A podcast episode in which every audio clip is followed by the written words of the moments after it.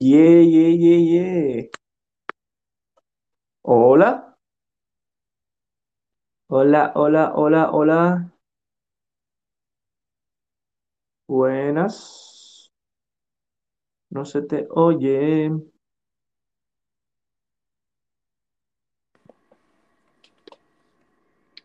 Hola. ¿Qué tal? ¿Qué tal? Hey, ahora funciona. ¿Cómo vamos, chaval? ¿Qué dices? ¿Cómo Aquí, aquí estamos. ¿Cómo vamos ¿Me tú? escuchas? ¿Qué tal todo? Bien, bien, bien. Aquí andamos. Vamos a, a ver qué, qué sale de todo esto. Pues sí, pues sí, vamos a ver qué tal. Porque, ah, mira, hemos puesto episodio número uno. Eso está bien, ¿no? Así la gente mm, sabe que es el primero, aunque hayamos hecho ya cinco. Pero bueno. ¿Cuán- ¿Tenías rato hablándome o no? Eh, no, llevaba en plan 15 segundos, estaba hablando así, pero no, es que no sé, no sé si me, si me llamaste tú o si automáticamente cuando empieza esto se, como que me da un toque, ¿sabes? Porque me, me he metido y no, no salía nada. Ah, ya, ya, ya. No, este, justo te llama solo. Se llama solo cuando... Te llamas solo, anda, vale, yo digo, hostia, qué sí. puntual eres todo el rato, tío. No, se llama. Madre mía. Se llama Hey, solo. mira, tenemos, tenemos a Anya Sam. Anya Sam, hola. Sí, aquí está por acá, Tania. Eh, ¿qué dices, hermano? Este, ¿cómo, cómo quieres que empecemos esto? ¿Qué te, qué te late empezar a hablar? Pues, a ver, a ver, tenemos eh, un par de opciones, aunque yo creo que, yo creo que lo mejor es pues ir empezando con lo del título que tienes aquí, ¿sabes? Sí, Y luego pues a ver, a medida que van saliendo nuevos temas y la gente se va metiendo y todo el rollo, pues ya vamos sacando los temas que, de los que habla la gente. ¿Qué, te qué te parece? claro, me parece, me parece bien, súper bien. Perfecto, perfecto. Eh, no sé, además el tema este de, de los medios va a ser un tema un tema interesante, ¿no? O sea, no da tanto como para lo que estamos hablando el otro día, ¿no? De los extraterrestres, pero da para rato, ¿eh? Sí, fíjate que yo me, yo me quedé enganchado con, con esto de, de los alimentos, ¿eh? Como que Hostia, ya ves. Sí, sí, sí, sí, sí, sí, estaba interesante eso de los alimentos. totalmente. Estuvo guay, estuvo guay, la verdad, porque, porque yo creo que es un tema que a lo mejor mencionamos hace, hace ya un rato, ¿no? O sea, yo creo que en el primer podcast que hicimos mencionamos el tema de los alimentos y tal, pero, pero como que no le dimos muchas vueltas. Sí, este, yo creo que ahí va a haber otra ocasión donde ya sea el round 2, ¿no? Con tú con la, la chica esta que estaba comentando, ¿no? ¿Cómo se llamaba, tío? Se me ha olvidado. Aleli. Alelí, vale, vale. Pues sí, pues sí, mira, es que tú, claro, menos mal que me has, me has dicho lo de, lo de todo el tema de ponerlo en privado y todo eso, porque la verdad es que no, no- no tengo ni idea de cómo funciona, ¿eh? Yo soy bastante nuevo en todo esto. Sí, totalmente. A ver, mira, eh, a mí me gustaría, yo no sé si tienes algunas preguntas por ahí. Tengo algunas, algunas pre- preguntas preparadas. Ah, vale, vale, vale. Pero, ¿te late, escuchamos el audio o pasamos a... Pues si te parece, escuchamos el audio, ¿no? Que ya que estamos aquí en plan chill, vamos a ver qué han enviado. Claro, claro. Vamos para allá. Hola, ¿qué tal chicos? Disculpen, no, no investigaron acerca del, del libro de, del retorno del Hijo del Hombre. Venga, muchas gracias, este, traba... Omar, Omar se llama. Estaba, estaba en el último podcast, él, ¿eh? Sí, él estaba en el último y nos estaba pasando bastante informa- información muy interesante, ¿eh? Sí, sí, sí. Pues te voy a ser sincero, yo no he tenido tiempo para mirarlo, pero sí que lo tengo apuntado. Así que, así que eso, lo, lo tendré que mirar, la verdad.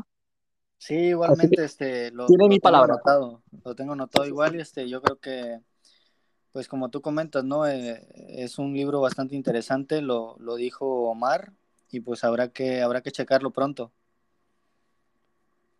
¿Tú eres mucho de leer o no?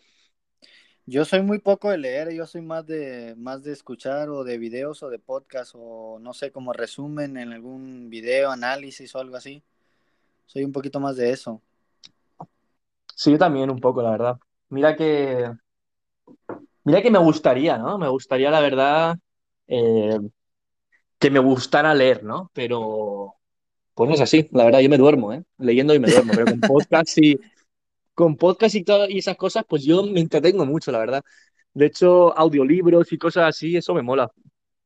Pero ¿sabes qué? Sí me gustaría que, que Omar este, nos comentara un poquito acerca del título que tenemos por acá de medios modernos y versus tradicionales y que, me, que, me, que nos dijera un poquito, ¿no? ¿Qué, ¿Qué es lo que opina con cómo están revolucionando hoy los, las nuevas tecnologías? ¿Cómo es que ahora las redes sociales pues influyen más en la sociedad que, que anteriormente lo era la televisión y la radio, ¿no? Exactamente. Y también Ania Sam, que ha dado saludos, muchas gracias. Eh, ella siempre ponía unas preguntas curiosas y tal, así que también la animo a ella, ¿no? A que, a que envíe aquí su opinión y tal, porque yo creo que esto es un tema, un tema que, bueno, que cada vez se habla más, ¿no? O sea, yo creo que cada vez se está hablando más de a ver quién ve las noticias por la tele o quién las ve por, por Facebook y cosas así, ¿no? Así que es un tema muy elaborado y muy... Yo creo que es un tema que, que divide a mucha gente, ¿no? Sí, creo lo mismo. Yo creo que se puede armar un buen debate y más justo porque pues sabemos perfectamente. Yo, por ejemplo, soy de las generaciones pues un poquito pasadas. Yo la verdad que pues tengo 30 y 31 años y pues yo te puedo contar que, que pues he vivido las dos etapas, ¿no? Las dos, las dos generaciones de la tradicional y la moderna. Pero yo creo que eh, tú has vivido sí, la etapa... algo muy curioso, ¿no? Algo muy curioso que Sí. igual creo que Omar está también en, yo creo que en esa edad, ¿no? No sé qué opinas tú. Pues sí, o sea, yo quiero, eso estaría curioso escuchar porque la transición realmente de los medios tradicionales a lo que es los medios actuales, pues ronda entre la gente de los, de los 30 y los altos 20, ¿sabes? Esa yo creo que la, la edad más o menos de gente que de verdad experimentó este cambio, ¿no? así es, así es. Y pues nada, aquí, también los, in- los invitamos a que, a que este, tenemos un audio por aquí, los invitamos a que opinen también. Ahorita vamos a empezar a hablar un poquito y con tus preguntas vamos a avanzar con, con el título. perfecto, perfecto. Pues ahora vamos a escuchar el siguiente audio. ¿eh? Nunca la contaste, ¿eh? Lo de la, lo de la alienígena, no lo he contado, ¿eh? No lo he contado. No, no, no. Eso, mira, te lo, lo guardo para que haya intriga, ¿sabes? Vale, vale, vale. Venga, os pongo el audio, ¿vale? Yo también soy mucho de, de escuchar y como me aburre leer o solamente lo que me interesa a mí, les, les doy un tip. Busquen el, el- busquen el programa de del paquete de Loquendo. Es un programa que traduce el texto a, a voz y ya así se, se evitan el estarlo leyendo. Pero es muy interesante el libro. Ah, pues muchas gracias por el tip. Pues sí, muchas gracias. Y a ver, em, pues es curioso, pero lo que, lo que has dicho de, de lo del libro, yo preferiría escuchar un audiolibro, ¿no? Que ponerlo en porque va a sonar como muy robótico, ¿no? O Sí, sea, si lo- este, yo creo que es mejor un audiolibro, pero creo que yo creo que a lo mejor ese, ese libro no, no tiene todavía la versión audiolibro. Mm, claro, claro. Pues bueno, a- a- o sea, a ver, a mí realmente no es que me fascine leer, pero si era un libro interesante y tal, pues sí que me lo leería, la verdad. No sé si tú. Sí, igualmente, igualmente me he leído libros y pues es porque pues tienen la verdad, por ejemplo, me he leído varios libros de, mm, de emprendimiento, también de negocios y pues hay que leerlos, ¿no? Porque ta- también este tú te logras como imaginar de cierta manera, ¿no? Que, que si los escuchas o así, ¿no? Siento que es un poquito más como lo que pasa por tu mente, pues lo que pasa pues en ese momento por tu por tu voz, por decirlo de una manera. Totalmente, totalmente. Vamos a ver qué me ha enviado. Hola, ¿qué tal Fernando? Sí, pues yo la verdad opino que los medios tradicionales pues ya están, ahora sí como que como se dice por ahí, están valiendo queso, ¿no? y ahora los, los medios más importantes pues son lo que son las Smart TV, el, el internet, las tablets y todo eso. Y pues yo creo que nos están abriendo un poco más el panorama a buscar nuevas fuentes de información y este y pues eh, ahora sí que pues no quería sonar apocalíptico ¿verdad? pero creo que estamos en una etapa de de apocalipsis ya ven que apocalipsis quiere decir revelación y, y pues eh,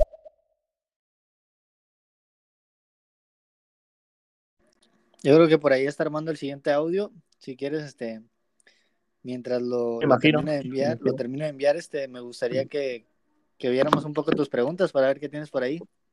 Sí, sí. Eh, no son tantas como lo que tenía antes de los ovnis, así que yo creo que llegaremos a todas, pero, pero bueno, eh, Ojalá. que vaya fluyendo ¿no? la cosa. Sí, claro.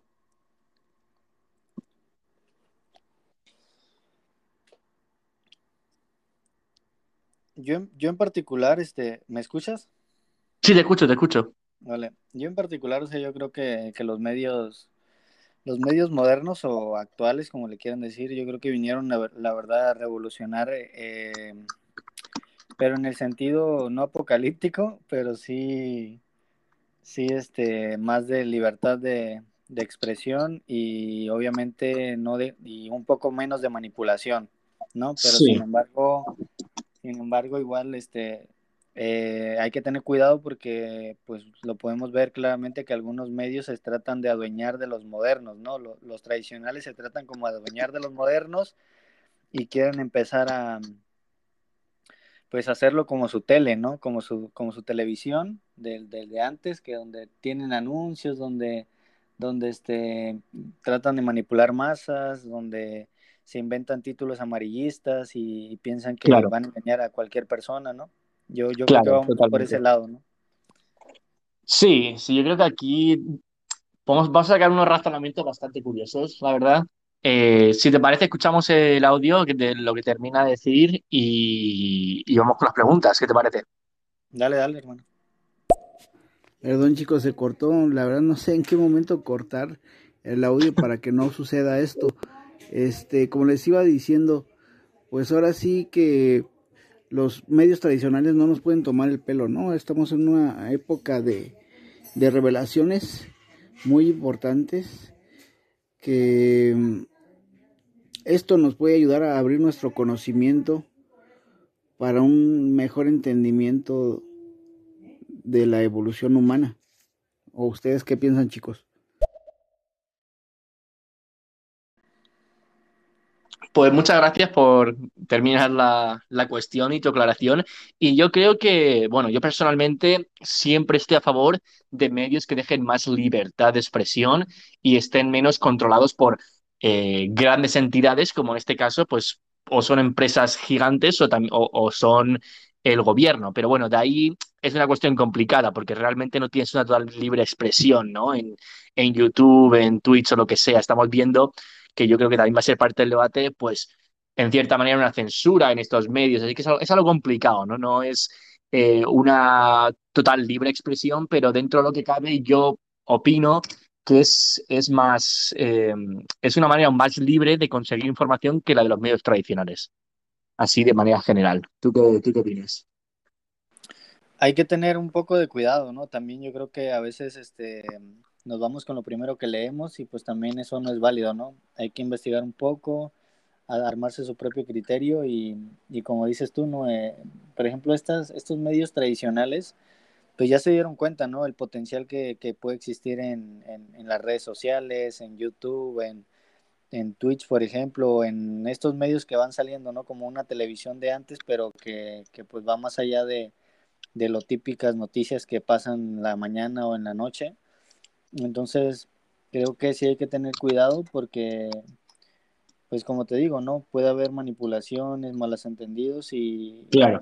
mala, mal informados, ¿no? Podemos estar de, de algunas cuestiones que, que las mismas televisoras pues se, se, adaptan a estos medios e intentan adueñarse de, de los mismos.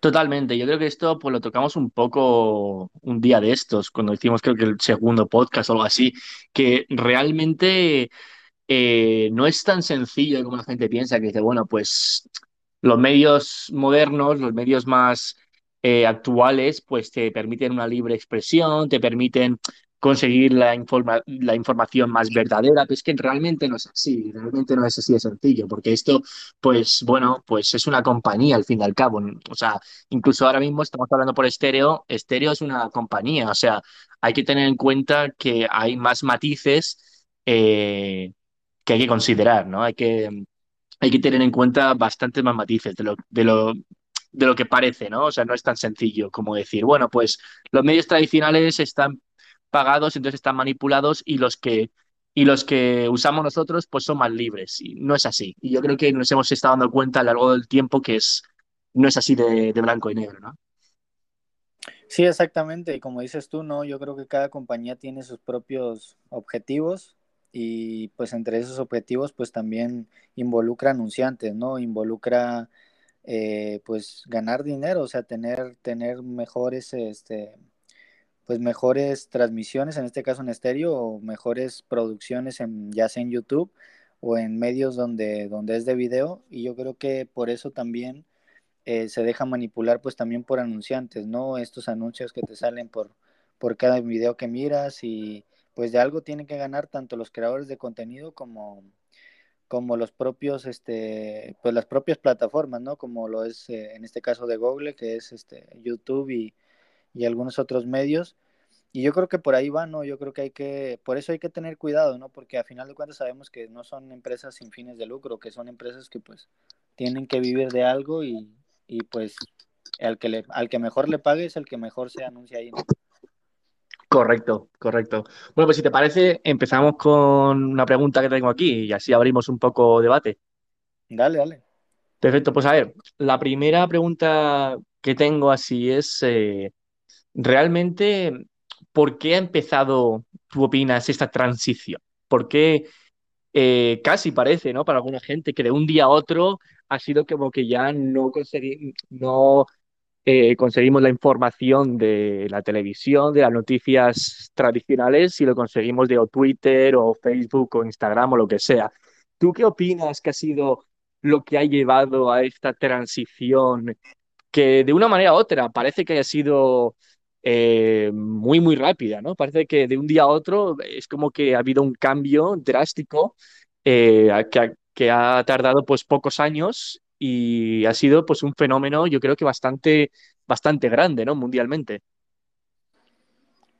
Sí, yo creo que más que nada las, las generaciones nuevas fue, fueron las que nos fuimos adaptando, ¿no? Y me refiero a personas, como te digo, de veintitantos para abajo. Y lo, lo podemos ver bien claro por el hecho de la transición que no se da todavía en adultos, ¿no? Que los adultos no siempre siguen viendo noticias, eh, se siguen pues yendo más por, por periódicos, pero que también pueden estar en internet, pero que pues a final de cuentas son, son la misma compañía, ¿no? Y, y que pues le pueden dar la confianza a ciertos medios cuando en realidad sabemos que son los medios que más manipulan, ¿no? Pero yo creo que la transición se da eh, cuando cuando todos empezamos a, a querer integrarnos de manera más genuina en la sociedad, o sea, me refiero, cuando tú ya empiezas a tener, a tener este, ya como, quieres enterarte de las situaciones ya por, por información que otra persona más te comparte, que no es directamente un intermediario. Yo creo que por ahí va, va, la, va el punto, ¿no? O sea, imagínate, ya no tenemos ese intermediario llamado televisión, sino que ya vamos directamente a compartirnos de lado a lado, que eso quiere decir de sociedad a sociedad.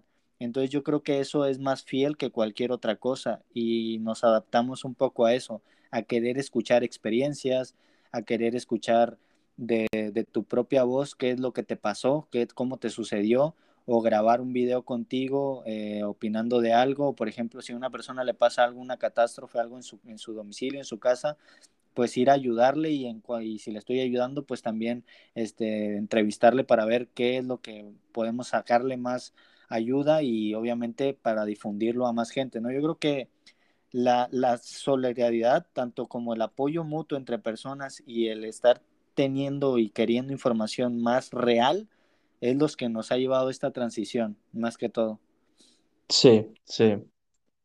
Sí, la verdad, o sea, ya me, me interesa lo que has dicho, ¿no? Lo de la que ya no está ese intermediario, que podemos de alguna manera u otra, pues conseguir la información directamente de la gente que, que, que, a, la que le pasa estas cosas, ¿no? O sea, no tenemos ya que ir, por ejemplo, a ver una cadena de televisión para ver lo que le ha pasado a un famoso o a un político, sino que directamente esa persona pues ya lo puede poner en Twitter o Instagram. Entonces pues sabemos de alguna manera y sin filtro lo que ha pasado, ¿no? Entonces yo creo que, que esa, eso es un muy, muy buen punto. Y también pues yo creo que la libertad de poder tú mismo elegir qué quieres ver y qué no quieres ver es algo que también atrae a mucha gente, ¿no? O sea, tú en Facebook, por ejemplo, o en Twitter, tú sigues a páginas que te interesa, te interesa, si no te interesa la política y te interesan los coches, pues solo sigues a páginas de coches eh, y viceversa, ¿no? Entonces, pues esa, de alguna manera, selección de lo que te interesa consumir es más libre en, en estos nuevos medios como Twitter, Facebook e Instagram. Y también no está ese tiempo de espera, ¿no? Porque en los medios tradicionales, pues, pues por lo menos en España se solía ver las noticias después de comer y solo después de comer. Entonces, pues si no tenías que esperar a que pusieran anuncios, series, lo que sea, ¿no? Entonces como de una manera como directa, instantáneamente tener esa noticia cuando pasa, no, no tienes que esperar a que se dé a una hora determinada, ¿no? Entonces, yo creo que esa, mm, ese quick feedback que le gusta a la gente hoy en día también ayuda eh, a que estos medios tengan una popularidad bestial. Y luego hay algo muy curioso que está pasando, Juanfra, no sé si te has dado cuenta, ya en los medios tradicionales, por ejemplo en los noticieros de, de, la noche o de la mañana, eh, pasa mucho acá en México, ¿no? Que ya ponen una pantalla bien enorme y en esta pantalla ya te lanzan un tweet, ¿no? O te ponen una historia de Instagram. Entonces ya si te Ah, fijas, sí, las sí. mismas redes sociales se están consumiendo a los medios tradicionales. Ya literal están usando contenido que tú ya lo ves ahí en, en el noticiero y dices, pues es que yo ya lo vi en la tarde, o sea, ya me estás contando algo que yo ya sé, ¿no? Yo ya lo vi primero que tú. Y es ahí Claro. donde entras y dices, por eso es que en realidad yo sigo a las personas que me causan interés y aunque no las siga, créeme que se difunde muy rápido cuando es una noticia muy importante. Entonces ahí es donde volvemos a caer en lo mismo, ¿no? Entre sociedad con sociedad se difunde más rápido y se difunde de una manera más real, más consciente, más, más este, pues la verdad, o sea, más no, no, mal, informa, no mal informada, ¿no? no como, por ejemplo acá en los medios también tratan mucho como maquillan ciertas cosas, ¿no? Como que te muestran solo lo que quieren que ellos veas. Entonces acá, por ejemplo, lo vemos claramente en las historias tal como fueron o en los tweets. O sea, ya literal los, las redes sociales, los medios actuales se están comiendo los tradicionales porque literal están usando su contenido que los, nosotros mismos subimos para, pues para, para ellos hacer su noticiero, cuando en realidad pues no, no es que sea como antes, que ya vayan con una cámara y vayan a grabar a tal entrevista a tal persona cuando ya saben que pueden sacarlo una historia o pueden un, una persona como tú o como yo grabarlo con su cel y pasárselo al noticiero, o sea, todo eso es lo que sucede ya en la vida real, no ya no ya no es como antes, ya y eso lo está consumiendo los medios tradicionales cada día. Sí, sí. Y, y bueno, luego ahora pasaremos a la siguiente pregunta, que yo creo que va, que va, va encaminado en ese sentido, que realmente parece de cierta manera que hay una rivalidad entre los medios tradicionales y los medios actuales. Pero, pero bueno, si te parece, ponemos el audio y luego vamos a eso. Claro, claro, vamos allá. Ahora que también por las redes sociales se, se trabaja masiva, masivamente con la gente. Y no sé si recuerden el, la broma que hicieron de ir al, al, al área 51, que la iban a, la iban a, ¿cómo se llama? Iban a ir ahí a hacer un despapalle, un desmadre. Y al final de cuentas solamente fueron a bailar y a pasársela chido, ¿no? Buah, lo del Área 51. Gracias por recordármelo, porque es que eso fue increíble. Eso fue, yo creo que de los mejores memes eh, barra reuniones que han habido en la historia moderna, ¿no? O sea, es increíble eso. Eso sí que es verdad. Eso te hace pensar que, que bueno, es que, es que la sociedad está loca, ¿no? Pero loca divertidamente, ¿no? O sea, es que que alguien ponga en Facebook, vamos a hacer un, un a raidear Área 51 para para ver si tienen alienígenas, es que hay que estar zumbado, pero ser un genio al mismo tiempo, ¿no? O sea, fue increíble, fue increíble. Y pilló un momento, un momentum increíble. O sea, creo que eran hasta cuatro millones de personas se apuntaron al grupo este de Facebook, que se iban a poner camas de Minecraft ahí enfrente para reaparecer ahí. Tenían ahí, iban a correr modo Naruto. Buah, fue increíble. ¿Tú te acuerdas de eso? ¿Te, ¿Estuviste Sí, al día con todo eso? sí, me acuerdo, este, cómo se, se armó el alboroto, tenían fecha y luego, este, las, las autoridades pusieron algunas amenazas también, eh, y pusieron, creo que cercas altas, todo esto, ¿no? Empezó a armarse y pues nadie se animó, ¿no? Nadie se animó a, a de verdad invadir ahí eh, como lo habían, pues, como lo habían este, acordado, ¿no? Y en realidad, pues, sabíamos que no iba a pasar, sabíamos que en realidad no, no se iba a presentar de tal manera como lo habían dicho, porque pues es un área totalmente, pues, restringida, ¿no? No sé tú qué opinas. Sí, no, totalmente. O sea, es que yo creo que todo el mundo sabía que iba a ser, bueno, espero que todo el mundo supiera que iba a ser mentira eso, ¿no? Pero, pero, pero bueno, no sé, yo creo que, que era más por el chiste, ¿no? Era más por decir, a ver cuánta gente conseguimos para esto, porque realmente si entraran al área 51, pues eh, los detener- los detenerían a todos o los dispararían, porque eso sería, eso habría sido una desgracia, ¿no? Imagínate que de verdad entran, ¿no? Eh, pero, pero sí, ¿no? Yo creo que más, pues fue por, por así, por hacer la risa, ¿no? Pero, pero que en verdad yo creo que, que es algo que yo creo que te hace pensar, ¿no? O sea, cuánta, cuánta gente de verdad, eh, a cuánta gente puede llegar este mensaje, aunque sea una tontería, pero a cuánta gente puede llegar este mensaje por Facebook. O sea, esto es algo que los medios tradicionales nunca podrían hacer. Nunca podrían los medios tradicionales y decir, oye, vamos a, raidear este, este sitio, ¿no? Y, conseguir tanta, gente, eh, una especie de comunidad, ¿no? Que luego ah, incluso hubo un festival y no sé qué también pasando por ahí.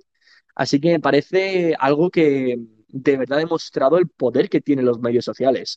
Ha demostrado la cantidad de gente que de, verdad sigue a estos nuevos medios de comunicación. Sí, estoy de acuerdo y creo que va a seguir, va a seguir consumiéndose todo. Las redes sociales se van a seguir comiendo los medios tradicionales al tal punto que, que pues ya vamos a, pues ya lo podemos ver, ¿no? Ya se están creando pues nuevos, nuevos noticieros en YouTube, pero eso es lo que me da un poco de miedo, ¿no? Porque nosotros mismos a veces queremos volver lo que vimos en, tiempos pasados, ¿no? Y lo queremos volver a algo actual, pero si no le agregas un punch o no le agregas algo interesante, pues en realidad estás volviendo a traer esa, pues esa metodología que, que pues ya no, no sería tan viable, ¿no? Como que ya no, no valdría la pena volverla a traer. Claro, claro, totalmente. Eh, bueno, pues si te parece, pasamos a la siguiente pregunta, que bueno, que es realmente si la, polémica, ¿no? El versus que hay eh, que si de verdad hay una rivalidad entre los medios modernos y los medios tradicionales, o si es una cosa que se complementan mutuamente, o hay una sustitución. ¿Tú qué opinas sobre esto? Yo creo que en primera, este, los medios tradicionales, este, tienen que adaptarse a la actualidad, ¿no? Y no creo que haya una rivalidad como tal, pero sí creo que se está comiendo muchísimo, muchísimo porcentaje de la, pues, de las personas, ¿no? Que lo, lo consumen. En este caso, yo creo que tienen que empezar a innovar con ciertas cosas en los medios tradicionales para no verse tan, tan robóticos y tienen que entender que pues tienen que adaptarse a las redes sociales, no, no las redes sociales a ellos. Entonces yo creo que no hay una rivalidad como tal, pero sí existe eh, la, la, realidad donde las redes sociales y todos lo, los medios modernos se están comiendo a, los medios tradicionales, ¿no? Y tarde que temprano se va a volver, este, se va a volver ya indispensable, este, tener una cuenta, pues, en cualquier red social para poder estar informado, porque, pues, los, los, los medios tradicionales no, no van a tener ya, pues, la suficiente pues la suficiente este, infraestructura, ¿no? O sea, me refiero a que no van a tener el suficiente mm, dinero, por decirlo de una manera, o para poder estar haciendo esas producciones tan enormes que hacen en, esos sets, ¿no? Yo creo que a veces también nos ponemos a pensar y no es tan largo el plazo, la verdad. Yo creo que, por ejemplo, generaciones que siguen viendo medios tradicionales, pues ya son las personas de la tercera edad, ¿no? Yo creo que sí ya va a ser más pronto que tarde eh, que sucedan estas cosas, que, que, se empiecen a ver menos noticieros, que empiecen a ver otro tipo de contenidos que ya no tengan que ver con, con manipulación sobre las masas y todo esto. No sé qué opinas tú. Sí, a ver, yo creo que es que también depende, porque depende mucho, o sea, yo no lo veo tanto una rivalidad en Estados Unidos, por ejemplo, pero es que, por ejemplo, en España, que es un país donde los medios tradicionales pues están muy, muy afiliados al gobierno, pues ahí sí que hay una especie de competencia.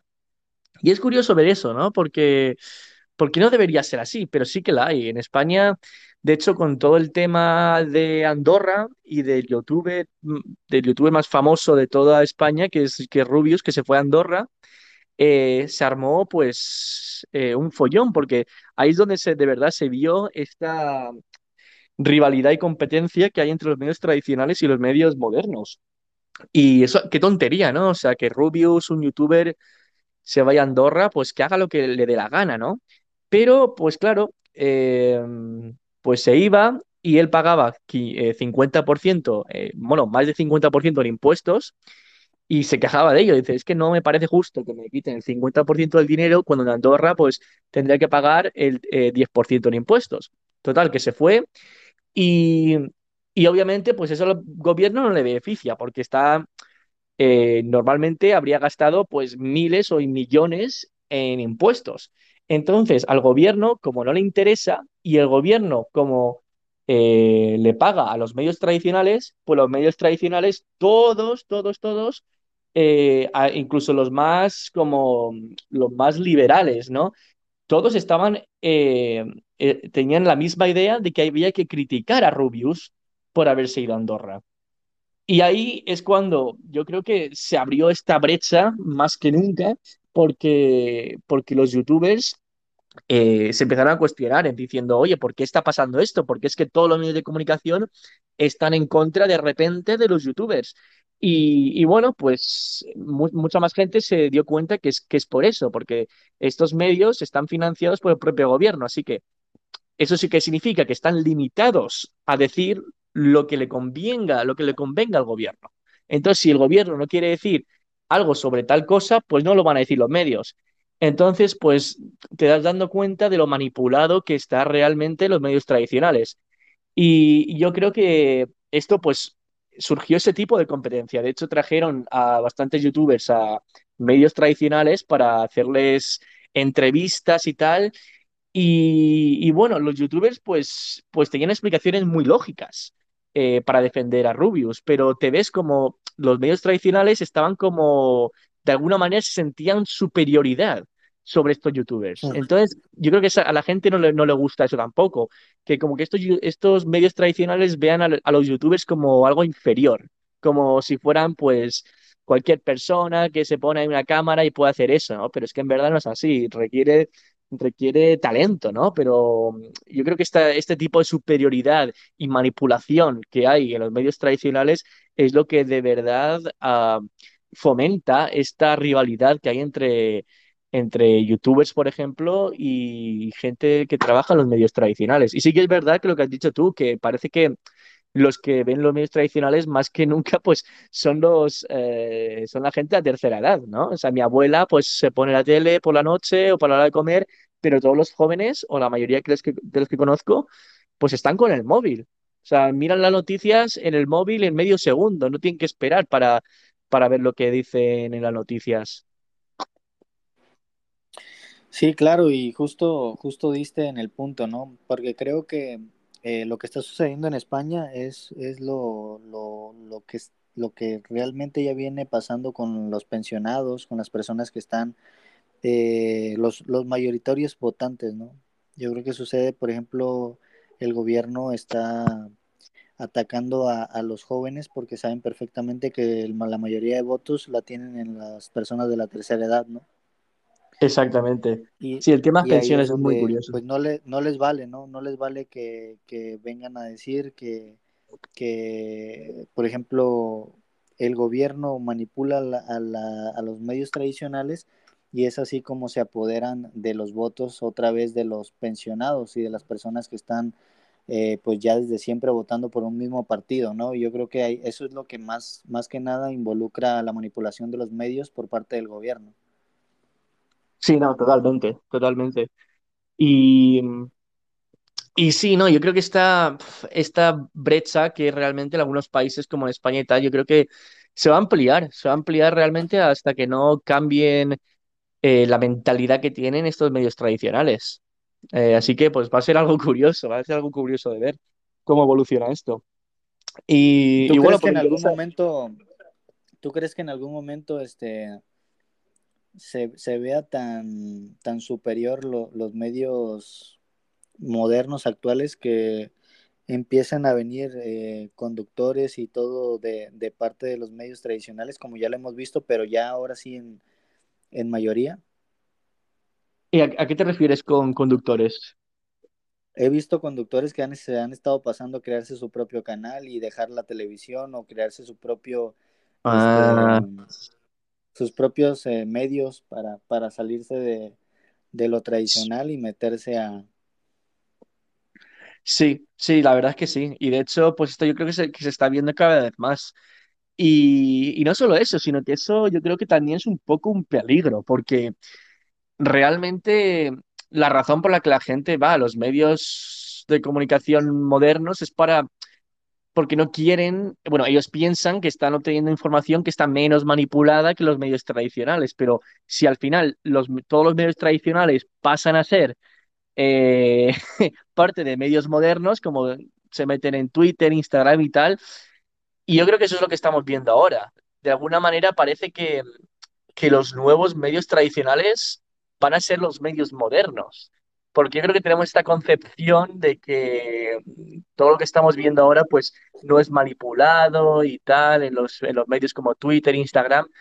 Pero es que claro, a ver, es que estas son compañías y estas compañías pues tienen su propia agenda. Así que yo creo que lo que está pasando ahora mismo es lo que has dicho tú, que realmente estas masas de, de gente y de compañías que trabajan en los medios tradicionales se están dando cuenta que el mercado no está ahí, que la gente joven no va ahí. Así que están haciendo su, lo mejor que pueden hacer la mayoría para intentar meterse en estos medios modernos. Aún así, aún así, no pueden competir con lo que ya se ha, establecido. O sea, tú, un youtuber como por ejemplo Rubius Auronplay, dices dice una cosa en, en Twitter o Instagram y ya tiene millones más de likes que, que un medio tradicional, aunque haya tenido muchísimos años, ¿sabes? Es algo que, que va- es difícil de competir. ¿Tú qué opinas sobre eso? Sí, justo hoy entré a Twitch para ver, para curiosar un poco y estaba Auronplay y tenía cerca de 80 mil, eh, 80 mil, 80 mil personas viendo su stream, ¿no? Y estaba, por ejemplo, del otro lado estaba Ibai eh, con 70 mil. Dije, si los unes, pues ya tienes, tienes el rating de todo el mundo, ¿no? Yo creo que eh, las, tele- las televisoras eh, en, algún, en algún momento tal vez tuvieron es- esos, esos puntos de, de, audiencia, pero, pero ahora ya no es lo mismo, ya literal, eh, con una transmisión, por ejemplo, como te digo, de Auron, ya sabemos perfectamente que, que no, mm, las televisoras no tienen ni la tercera parte tal vez, y a lo mejor, y lo tienen en alguna sección de entretenimiento, ¿no? Pero en lo que es el noticiero ya no es tanto como antes. Claro, claro. Y es algo que, bueno, aunque sí que es verdad que pues, mola tener ahí tanta gente que te ve al mismo tiempo y tal, pero es como que hay que tener mucho cuidado, porque es que eh, o sea, siempre se, se comentaba sobre cómo los, la gente de las noticias y tal, pues que tienen mucho cuidado con lo que dicen, tienen un script preparado porque le están viendo mucha gente, pero es que a streamers como Auronplay y Ibai los está viendo muchísima más gente que la que veía estos medios tradicionales. Entonces, ellos es que, vamos, eh, la cagan un poquito, hacen un error pequeño y ya está eso top, eh, eso ya es eh, trending topic en, en, el país, ¿sabes? Entonces, como que, que, es, que es, es, una presión que la verdad es que yo me paro a pensar y digo, es que es una locura eso, ¿eh?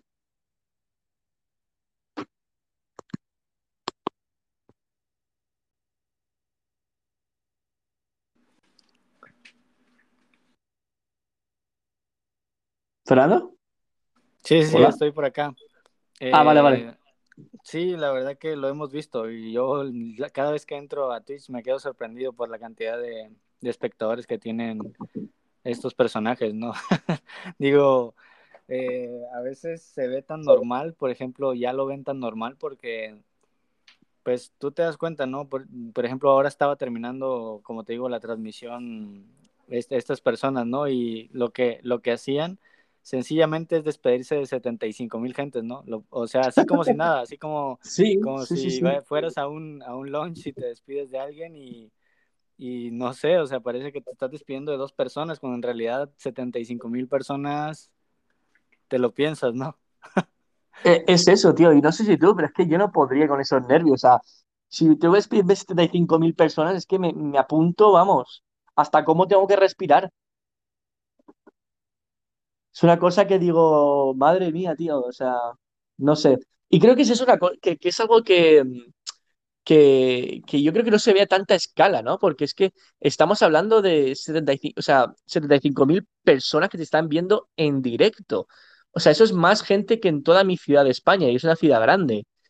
Eh, entonces, no sé, tío. O sea, yo creo que personalmente, no sé si tú, pero yo no podría hacer eso. ¿Tú cómo, o sea, a mí me gustaría entender cómo te despides de 75 mil gente sin que te importe que se vayan 10 mil primero y luego 20 mil y luego 30 mil? ¿Cómo, cómo, cómo Yo, es que pasa por tu mente decir, hasta aquí nos vemos chicos, 75 mil claro, tío. de, de un solo jalón, ¿no?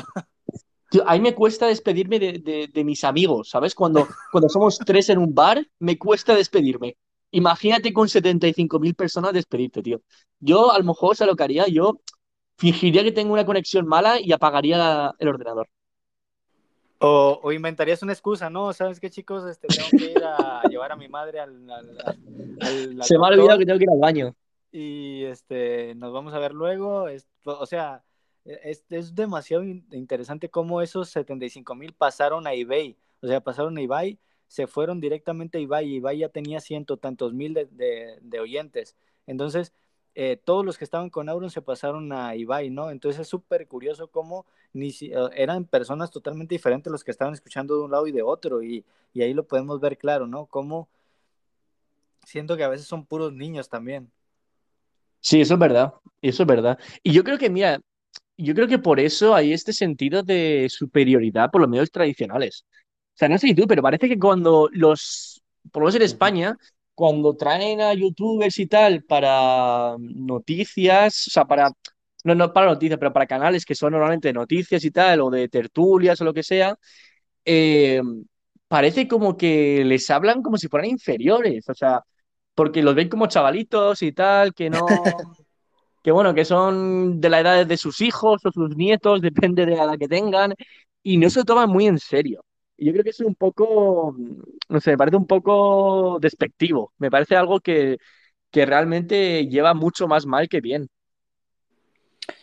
Sí, lo podemos ver, lo podemos ver, por ejemplo, yo te, yo he visto varias entrevistas que, le, que les han hecho a, a los youtubers o a algunos influencers y lo vemos bien claro, ¿no? Como, pues, lo, la primera pregunta que les hacen, ¿cuánto ganas, no? Y todo eso. Sí, Y, y es lo que, lo que ellos no logran entender, ¿no? O sea, no, no se tiene un sueldo fijo, pero lo que sí se sabe perfectamente es que la influencia sobre las personas que tienes es grandísima y y a veces yo creo que ni los propios youtubers logran entender eso. O sea, con esas 75 mil gentes, créeme que un, un, un centavo que donara cada una ya tuviera 7 mil 500 euros. O sea, es como, claro, claro. Y, y yo creo que, bueno, que, que ese tipo de... Porque es, es, es eso, exactamente. Por ejemplo, ahora Twitch se ve que se gana bastante, se, se, se gana bastante bien en Twitch. Por eso hay tanta gente que se está pasando ahora mismo de YouTube a Twitch porque se ve que Twitch pues tiene ese tipo de donaciones y todo eso que es bastante más rentable ahora mismo estar en Twitch que en YouTube. Además que en YouTube pues tienes que preparar tu vídeo a veces y todo eso. O sea, no sé que vayas en directo en YouTube, que poca gente lo hace. YouTube es bastante más labor eh, para no tanta recompensa. Pero yo creo que ahora con Twitch los medios tradicionales y tal se están cabreando porque dicen, ¿qué hacen estos chavales que están ganando millones y, van en pijama ahí, se ponen la cámara y, hablan de y hablan del, de, del League of Legends, ¿sabes? Sí, es bastante curioso. Yo, yo, por ejemplo, en su momento, a mí me interesó bastante seguir algunos streamers, ¿no? Pero yo creo que, pues ya, ya ahorita en estos momentos, pues mi trabajo no me da para eso, ¿va? Pero sí, sí creo que siempre existe eh, un entretenimiento, la verdad, bastante genuino ahí. Yo creo que YouTube eh, no se va a quedar atrás porque obviamente es, es algo un poquito diferente a Twitch, pero sí creo que Twitch este, se, se está llevando gran parte del pastel, pero, pero más en gamers, ¿no? Y en, en ese tipo de, de influencers. Sí, no, totalmente. Y, y tú piensas que, porque hemos visto que Twitch es algo relativamente nuevo, aunque ya lleva su tiempo. Yo creo que la gente piensa que esto vino eh, durante la cuarentena, pero esto lleva ya tiempo. ¿Tú piensas que va a haber, que va a haber algo nuevo? O sea, que sé que hay, ahora mismo hay problemas y tal con la censura que está habiendo en YouTube, en Twitch y todo eso. ¿Tú piensas que va a haber algo que surja que sustituya a YouTube y, Twitch, que va a ser como el nuevo, el nuevo YouTube, ¿no? ¿Tú qué piensas? Yo realmente creo que no. Eh, va a ser muy difícil superar a, YouTube y no me refiero porque no lo puedan hacer, sino me refiero por toda la infraestructura que tiene YouTube armada ya con Google, ¿no? Y creo que ese es un, ese es un gran beneficio que tiene a su favor. El hecho de que cualquier persona pueda subir un video a la hora que quiera, en el momento que quiera, con las, los gigabytes que quieras, el almacenamiento no importa, no importa, eh, o sea, literal, no, no les importa, o sea, tu video va a estar arriba, así pese un giga o pese 10 gigas. Y ese, esa es la cuestión, ¿no? Sí. Es como decir, en realidad eso alguien lo puede superar al iniciar el proyecto, al iniciar la plataforma. Es como que es demasiada inversión, es algo que, que ya va a ser muy complicado, más el contenido que ya existe ahí, ¿no? El contenido que ya está de miles y millones de videos que ya puedes ver ahí en YouTube y que pues nadie se los va a quitar. Y eso yo creo que va a ser muy, pero que muy difícil de superar. Y es por eso que Twitch logra tener este alcance. Es como Twitch es otra manera de transmitir y es ahí donde está el punto clave de Twitch, ¿no? No trata de, ni de superar a YouTube, lo único que trata de hacer es innovar en la manera en que se transmite o en la manera en que tú generas contenido o video. Y es ahí la claro. gran diferencia, ¿no? Que no peleó con YouTube, no, no fue una rivalidad como tal, porque si hubiera sido una rivalidad, este, no hubiera podido contra YouTube, o sea, no, no hubiera existido manera porque la modalidad que tiene YouTube, te digo, es totalmente libre, o sea, hay censura, sí hay censura, pero nadie te da esa facilidad para subir y tener videos constantemente en YouTube, pues. Sí, yo creo que eso ha estado un punto interesante, que realmente el, la demográfica a la que Twitch apuntaba no era la misma a la que YouTube. O sea, realmente Twitch eh, no, no intentaba ser una, un sustituto. De hecho, es, es muy, muy diferente, ¿no? Yo sé que hay mucha gente que lo compara y tal, pero realmente es muy, muy diferente. O sea, es todo dedicado al live stream, algo que YouTube no es. Su, su foco principal no es el live stream, su foco principal es los vídeos que están editados y, todo ese, y todo ese rollo, ¿no? Entonces, de una manera, a mí me parece indirecta, Twitch es como que ha reemplazado eh, a muchos, o sea, ha hecho que muchos youtubers se pasaran a Twitch, pero no porque intentaban sustituirlo, sino porque realmente se veían más cómodos en Twitch. Y es algo que, me parece muy interesante porque sin hacer competencia de manera directa, han hecho competencia. O sea, al ser algo muy, muy diferente a lo que es YouTube, eh, han conseguido ser eh, un rival muy, muy poderoso, porque han demostrado que, que a esta gente, el- o sea, a estos youtubers, lo van a ver cualquiera, aunque estén eso, aunque estén haciendo un live stream de seis horas, hay gente que eso, eso se lo ve y le gusta estar eso. O sea, hay, hay gente que conozco yo que pone, se pone Twitch en el fondo de la cocina y tal, y, y lo ve, porque es un pasatiempos y tal. Así que me parece curioso como que de manera indirecta Twitch ha conseguido que muchos youtubers se pasaran a, a, a su plataforma. Es bastante curioso.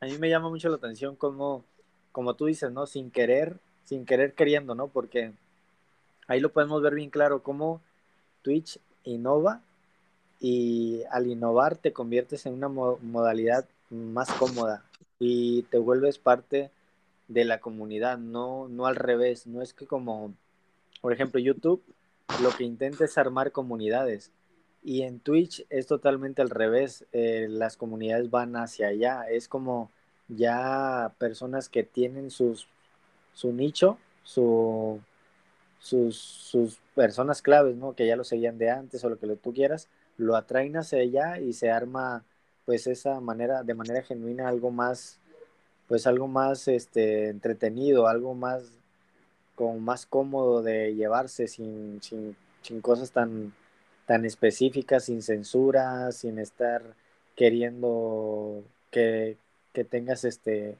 cierta cantidad de seguidores o cierta cantidad de, de, de, visualizaciones o lo que tú quieras, lo que pasa en YouTube, ¿no? Y cosa que no pasa en Twitch, o sea, tú puedes, te puedes estar viendo cinco personas y sabes perfectamente que no hay problema, porque esas cinco personas te pueden ver durante cinco horas y no se aburren. Claro, claro. Y, o sea, si yo, si tú, por ejemplo, tuvieras que elegir YouTube o Twitch, en plan, YouTube es, o sea, en la manera tradicional, es decir, que en YouTube tienes que subir vídeos editados a tu gusto y tal, o Twitch, que es tú pones y haces un directo, ¿tú qué preferirías? ¿Algo más planeado como YouTube o algo más eh, natural como, como lo es Twitch? Yo creo que yo me iría, yo me iría por, por Twitch, ¿no? Pero, pero a la larga creo que siempre terminaría subiendo videos o clips de, de Twitch a, a YouTube. Y creo que ese es el gran punto. Creo que puedes ganar de ambas y sin embargo Twitch te da más comodidad. En Twitch te sientes más, más tranquilo, no importa este, cómo es que te manejes, al final sabes perfectamente que lo que tú subas ahí lo vas a poder manejar para subirlo a, a YouTube sin ningún problema. Y más si ya claro. tienes la producción necesaria, ¿no? ¿Tú, ¿Tú qué harías? Yo creo que aunque no sé cómo funciona Twitch realmente, porque es complicado de... O sea, tienes que aprender realmente a cómo streamear en Twitch y todas esas cosas, pero eh, si tuviera todo preparado en Twitch eh, y en YouTube, yo iría con Twitch simplemente porque soy un vago, tío. O sea, ¿Cómo, yo ¿cómo es eso? prefiero... o sea, yo prefiero como que, que me vean a mí de manera natural a tener que editar, planear y, y, todo este rollo de los vídeos, que es lo que se hace en YouTube, ¿no? Yo prefiero directamente, porque en Twitch me pongo lo que me gusta, me pongo a, a jugar a, o a hablar de lo que me gusta y, que, me vea, que me vea quien quiera. O sea, es algo como que me gusta esa naturalidad, ¿no? De, y, sensi, y sencillez, de, cierta manera, que hay en, en Twitch. Y me parece bastante más dinámico, no sé si a ti, pero me parece bastante más dinámico con, los, uh, con la audiencia. Sí, igualmente.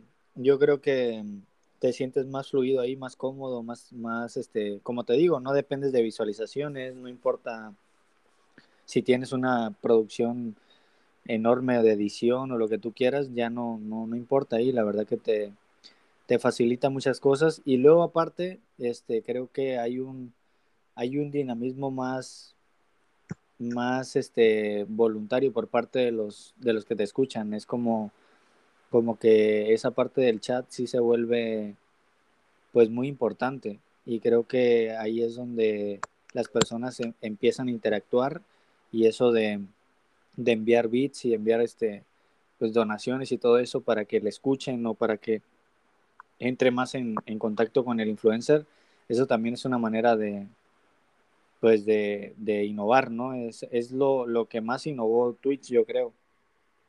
Sí, no, completamente de acuerdo, la verdad. O sea, y sí que es verdad, a ver, yo creo que una competencia ahora mismo, en el momento, es difícil. Y no, no sé si lo menciona mucho antes, pero sí que es verdad que Twitch realmente no está intentando competir con, con lo que es YouTube, bueno, en general Google, ¿no? Pero una competencia así directa es muy difícil, ¿eh? Es muy difícil intentar competir directamente con lo que, con lo que se está viendo ahora. ¿Tú en algún momento intentaste transmitir en Twitch? Eh, yo no, pero conseguí un amigo que lo, que lo hiciera. O sea, que hizo un directo y tal, pero, pero vamos, era, era rarísimo. O sea, teníamos que poner como nuestra foto de perfil y tal, y, y luego ajustar, tienes que ajustar la cámara, la pantalla, es algo, es algo rarísimo. Pero sí, hicimos un directo así pequeño y tonto, y no se guardó, porque no sabemos cómo se hace eso, pero estuvo, estuvo interesante, la verdad, pero, pero no sé, la verdad. O sea, yo eh, no sé, no sé. Yo no, yo no sé si Twitch sería algo a lo que, que un día diga, bueno, voy a hacerme un Twitch y, y a ver qué pasa, ¿sabes? No sé si tú. ¿Tú lo harías? Imagínate que, imagínate que Twitch se vuelva un, no sé, un Facebook. O sea, que, que Sí. todos en lugar de, de, compa- de compartir fotos, que Twitch se vuelva algo como, como ya del- de, de, de entrar a Twitch, ver tu comunidad, ver quién está en directo y tú eh, ponerte en directo, ¿no? Cierta, a cierta hora y nada, o sea, como que ya se vuelva parte de, de, de tu rutina, de- del diario y que de, de muchas personas ya sea igual. Yo pienso que en las nuevas generaciones eso es lo que, lo que va a pasar, ¿eh? Pienso que Twitch va a ser como, como la comunidad principal donde, donde van a estar. Si, o sea, si te das cuenta que, que ciertos streamers tengan 100 mil 100 mil espectadores y todo eso, eh, me hace pensar que muchos van para ese rumbo. Sí, no, totalmente, totalmente. De hecho, eh, incluso los streamers de Twitch más famosos, o sea, por lo menos en, España, que son Ibai, Rubius y Auronplay, de hecho tienen como una especie de horario, no sé si si ha sido sin querer o queriendo, que están como por turnos. O sea, primero está Auron, luego está Ibai y luego está Rubius. Y ocupan prácticamente toda la tarde y noche. Entonces, la rutina de, la nueva generación es ponerse eso. O sea, como mis padres o abuelos, al volver, volver del trabajo se ponían las noticias, lo que yo creo que va a pasar es que la gente va a volver del trabajo y se va a poner Twitch. Y lo tienen ahí como si fueran las noticias, pero están viendo, pues no sé, su, un gameplay de, de lo que le guste, ¿sabes? O sea, es una transición muy, muy potente. Es una, una cosa que parece una locura, la verdad. Sí, totalmente. A mí la verdad, yo en algún momento sí he querido transmitir de algún videojuego, pero lo dejé la verdad porque igual me puse a hacer otras cosas y luego ya no me dio el tiempo y luego ya lo dejé, ¿no? Pero sí en algún momento intenté transmitir también. Sí, es algo que, la verdad, a- ahí me molaría, pero es que sé que es... eh, O sea, que es eso, que ne- necesitas como mm, una rutina bastante fuerte. Porque, por ejemplo, el Rubius, que está de stream hasta las 4 de la mañana en España, no sé si tú podrías hacer eso. Es que eso es, eso es de locos, ¿eh? O sea, eh, pero claro, es que si tu, traba- si tu trabajo es básicamente eso, pues vives de ello, ¿no? Y te da igual si te vas a las 4 de la mañana como si te vas a las 5 de la, de la mañana. Es Sí, algo que es relativo. levantas tarde, ¿no? Exacto, tío. O sea, luego duermas unas siestas y eso, pero ya está. Eh, pero, pero no sé, es curioso. Es curioso ver cómo este, este cambio realmente está sucediendo. Eh, de hecho, bueno, tenía aquí eh, la siguiente pregunta que te quería hacer aquí y, y era si tú piensas que hay que los medios tradicionales, tal y como los conocemos, ¿tú piensas que van a desaparecer o no? Yo creo que no. Yo creo que van a terminar, eh, van a terminar innovando un poco más y se van a, se van a meter en, en- ya en temas más eh, actuales y van a empezar a, Porque cuando hablamos de medios tradicionales, eh, como la radio o la televisión, pues no, son muchas cosas en realidad, o sea, hay que también especificar a qué punto, ¿no?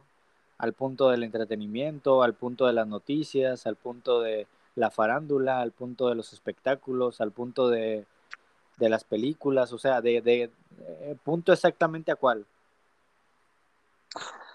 Yo creo que medios tradicionales me refiero a la manera de obtener entretenimiento y noticias. O sea, lo que es, por ejemplo, programas de, de comedia, por ejemplo, los, los, night, los night shows, los late night shows que están en Estados Unidos o lo que es las noticias en sí. ¿Tú crees que eso va a seguir existiendo con cadenas públicas o crees que eso realmente va, va a perder a la nueva generación? Yo creo que lo hemos estado viendo, ¿no? Es como, por ejemplo, algunos influencers se quieren meter a la televisión. Yo creo que eso va, va a ser como que, como que es lo que sucede, como que empiezan a armar nuevos programas o nuevas películas o nuevo entretenimiento con, con estos nuevos influencers y como que se vuelve, como, se, como que se vuelve un círculo vicioso donde, donde los mismos influencers van a crear contenido para televisión, entonces como que la van a querer adaptar a lo que son ellos en realidad en, en, los, en los medios eh, modernos. Yo creo que por ahí va, por ahí va la situación. A lo, lo han querido hacer, no les funciona porque en realidad eh, pues lo ven más personas a, de la tercera edad o más adultos y no pues no les apetece, ¿no? Y los que lo ven en, eh, con una audiencia fija pues son los mismos chiquillos que se van a verlo eh, en, en, el horario que lo pongan, ¿no? Y que van para ver al influencer como tal, pero no van a ver la televisión. Entonces yo creo que se vuelve como un círculo vicioso, no sé si piensas eso tú. Sí, yo realmente pienso que, que sí, pero yo, yo pienso que de alguna manera eh, los medios tradicionales van a cambiar, o sea, lo que consideramos ahora medios modernos van a considerarse medios tradicionales dentro de, de unos años, yo pienso. Porque lo que son, o sea, antiguamente, por ejemplo, cuando digo antiguamente, digo, por ejemplo, hace ocho años, en YouTube no habían anuncios. La razón por la que no había anuncio en YouTube es porque las compañías no le veían un provecho a, sacar, a poner anuncios en YouTube. Y por eso pues solo los ponían en, en, cadenas de televisión, tanto públicas como privadas. Pero luego empezamos a ver cómo habían anuncios en YouTube. Entonces las compañías estas pues empezaron a, a ver como una especie de profito que podían, de beneficio que podían sacar de poner los anuncios en YouTube. Así que yo creo que lo que es una pena, pero yo creo que en cierta manera lo que ha hecho que mucha gente se quiera cambiar de los medios tradicionales a los medios modernos eh, va, va, va, a volver, va a convertirse en los medios, en, en, parte de los medios modernos. Y no digo todo, no digo todo. Cosas como tener solo lo que, lo que te gusta ver en tu feed o en tus sugerencias, eso pues es una conveniencia que yo dudo que cambie. O sea, tú solo sigues a las páginas que te gustan, a los youtubers que te gustan, a los streamers que te gustan y ves cosas de ellos. Pero cosas tantas como los anuncios, por ejemplo, eh, o lo que es importante también, que es la manipulación de muchos medios, eso yo creo que se va a meter dentro de lo que son los medios modernos. Eh, porque bueno, ahora hay pocas compañías, eh, compañías grandes que son que patrocinan a youtubers, ¿sabes? O sea, que, los, tienen, que los tienen agarrados. Normalmente esto pasa pues con actores, con eh, reporteros que, que, bueno, que los paga una, una compañía en específico y tienen que seguir ciertas reglas. En cambio, pues ahora mismo hay un poco más de libertad. Hay una libertad que tienen los youtubers y los streamers de decir lo que quieran dentro del margen de lo que le permitan. Pero yo creo que eh, las compañías van a empezar a tener más influencia, y yo digo compañías grandes, grandes, o sea, tipo Warner Bros. o Disney, algo así, que va a tener más influencia sobre este tipo de, de redes sociales y van a empezar a hacer lo que han estado haciendo los medios tradicionales, que es tener a la gente que te transmite entretenimiento y noticias, los van a tener comprados. Y yo creo que eso es un peligro, porque ahí es cuando realmente eh, lo que eran los medios tradicionales antiguos ya no existen y lo- los nuevos medios modernos van a convertirse en lo que no nos gustaba antiguamente. No sé si lo ves así, más o menos. Sí, logro, logro entender lo que, lo que comentas y creo que sí, o sea, puede, puede darse el caso. Eh, como te digo, o sea, yo creo que los influencers eh, siempre su sueño de toda la vida ha sido estar en la televisión, ¿no? Porque ahí pues ahí salían sus artistas favoritos, ahí es donde donde había programas que les gustaban o donde crecieron viendo caricaturas o lo que tú quieras, ¿no? Entonces, eso es lo que sucede. Ellos quieren entrar a ese medio para poder pues acaparar un poquito y darles a sus seguidores, decirles, sabes que mira, yo ya llegué a la tele, estoy en la tele y, y, y, es como, como, un, como una victoria, ¿no? Pero en realidad esa victoria que es agridulce porque sabes perfectamente que los únicos que te están viendo son las personas que trajiste de tu canal de YouTube o, o tus espectadores de Twitch, ¿no? Y en realidad sabes perfectamente que no, te, no estás teniendo las suficientes ganancias que te dan en los medios tradicionales como las que tienes en tus medios modernos.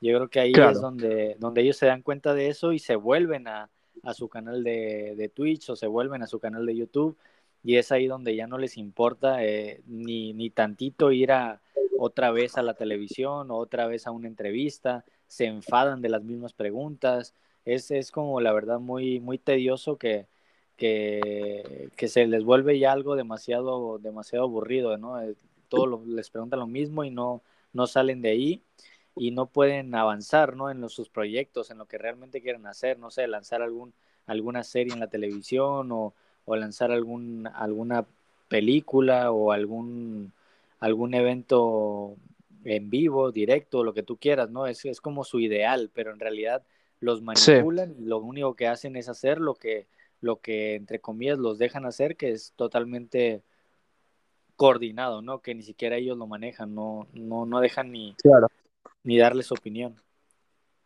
Claro, no, sí, totalmente.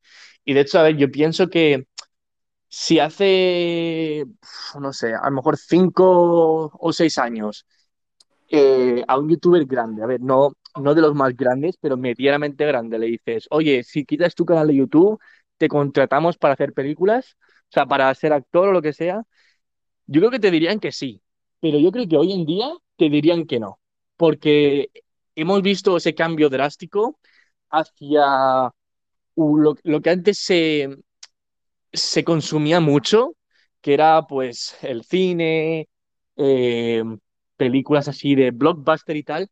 Eso ha habido un shift increíble hacia lo que son los nuevos medios de comunicación y las nuevas, las nuevas formas de entretenimiento.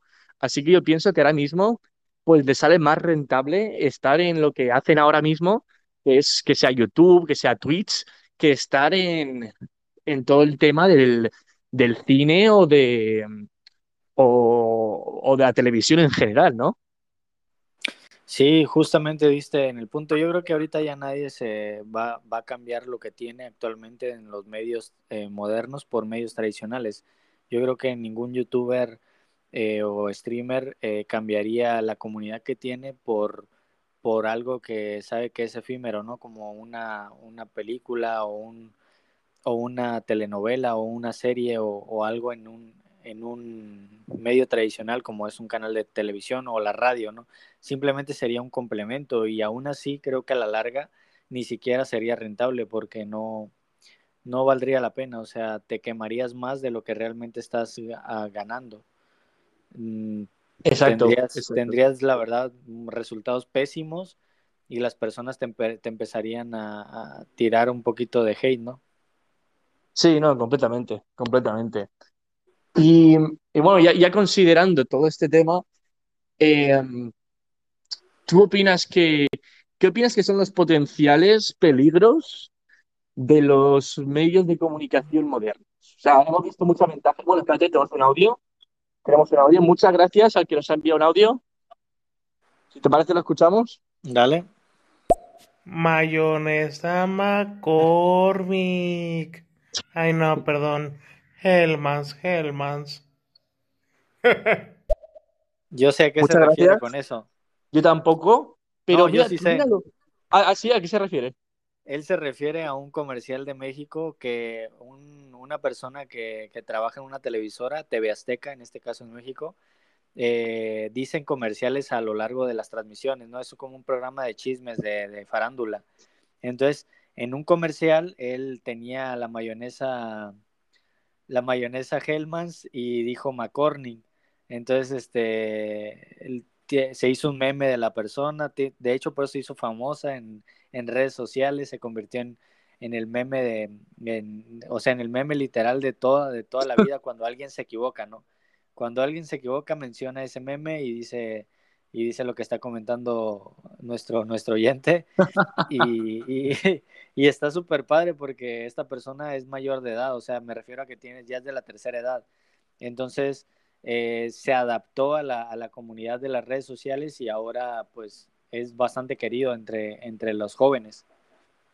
No jodas, o sea, ¿pero esto lo dijo aposta? ¿Fue sin querer? ¿Qué, de, de, cómo fue esto? Sí, es, era un comercial que estaba, a lo mejor y lo explica aquí en el audio, no sé. Sí, sí, sí. Vamos a escucharlo, a ver qué dice. Estuvo bueno eso. Eh, bueno, Ania. Es por Pedrito Solano, este, que estaba anunciando Hellman y mencionó McCormick fue, fue un meme, fue viral eso. Justo, justo. Y no, o sea, haz de cuenta que estaban en el programa, ¿no? Y ya les tocaba anunciar. Le dice, vamos a anunciar tal producto. Obviamente no lo dicen, pero pasa la persona a otro set a anunciar el producto, ¿no? Y está una mesa con un montón de mayonesas Hellmans y, y resulta sale, sale la persona y empieza el, el conductor, que es el Pedrito Sola, el que dice, y empieza a decir, ¿no? Este, rica mayonesa y tal, tal, nutriente, tiene esto y tiene lo otro. Y dice, prueba la mayonesa McCormick. Mm. Y entonces resulta que era Hellmans, pues. Y dice, no, perdón, perdón, Hellmans. Y, y, ya este, todo el meme, pues ya de, de, de, la equivocación, pero en realidad sí, así fue que pasó. Y pues nada, las redes empezaron a hacerle un meme y pues nada, Pedrito en lugar de, Pedrito solo en lugar de, de enojarse, le siguió la corriente, ¿no? Y, y empezaron a, a, hacerse de ellos mismos memes y fue así que, que las, los jóvenes lo quieren bastante, pues porque no se ofendió, al contrario, actuó en favor de la comunidad. Pues. Hostia, qué bueno, tío. Eh... Sacó su canal de YouTube, sacó su Instagram. Este, se volvió famoso por eso. Se volvió madre famoso, mía. literal. Se volvió famoso. Increíble. Increíble, madre mía. Eh, quiero que me pases ahora anuncios mexicanos porque, porque la verdad es que me parece más entretenido eso. Sí, sí, sí. qué bueno, vamos a ver qué dice. No, solo fue por memes, por random, como ahora en la feria se pillen. Me encontré una guitarra, tara, tara, la guitarra.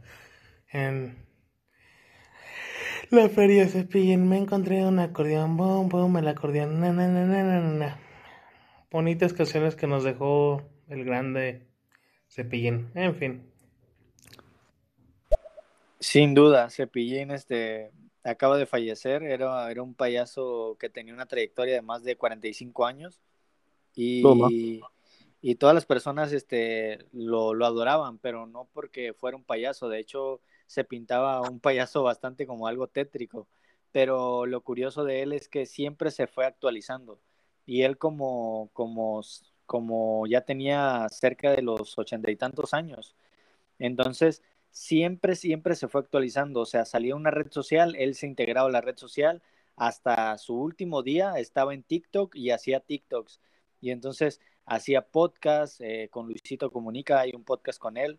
Entonces, este, siempre se actualizó a, a las, nuevas, a las nuevas tecnologías y nunca se quedó atrás. Eh, sal, sacaba un video en YouTube, eh, salía a TikTok, sacaba un video en TikTok, salía a Instagram, empezaba a hacer historias, eh, salieron podcasts y empezó a hacer podcasts.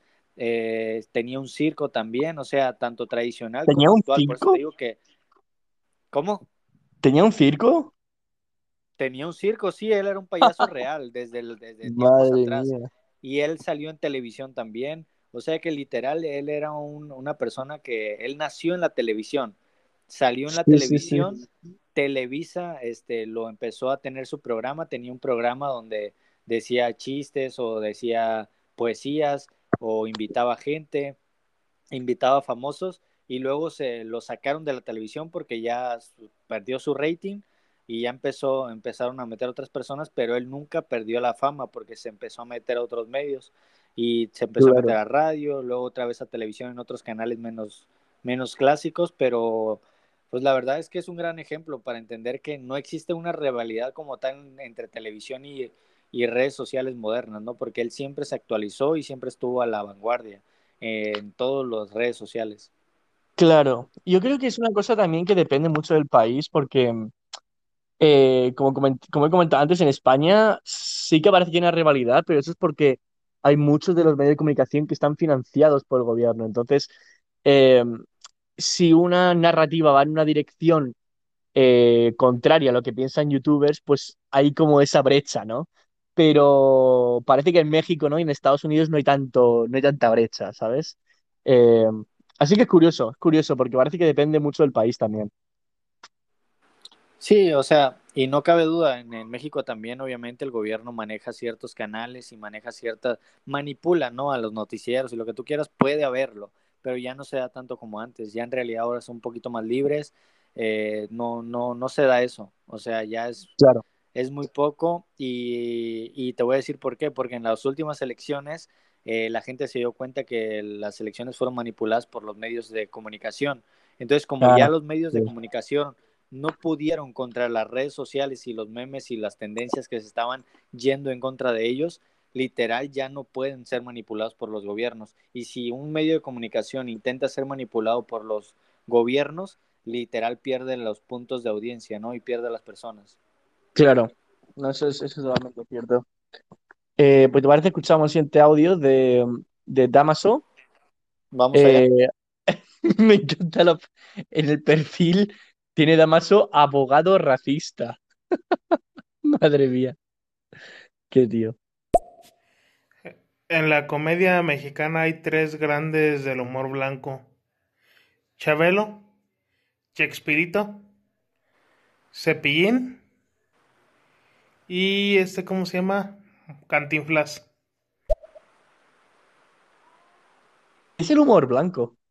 Sí, claro, el humor blanco es que puedes este, estar diciendo chistes pero no groseros o puedes estar en una transmisión de televisión pero no, no vas a ofender a nadie o ah. puedes estar en radio y no vas a decir cosas vulgares, claro. o sea, todo ese tipo de cosas.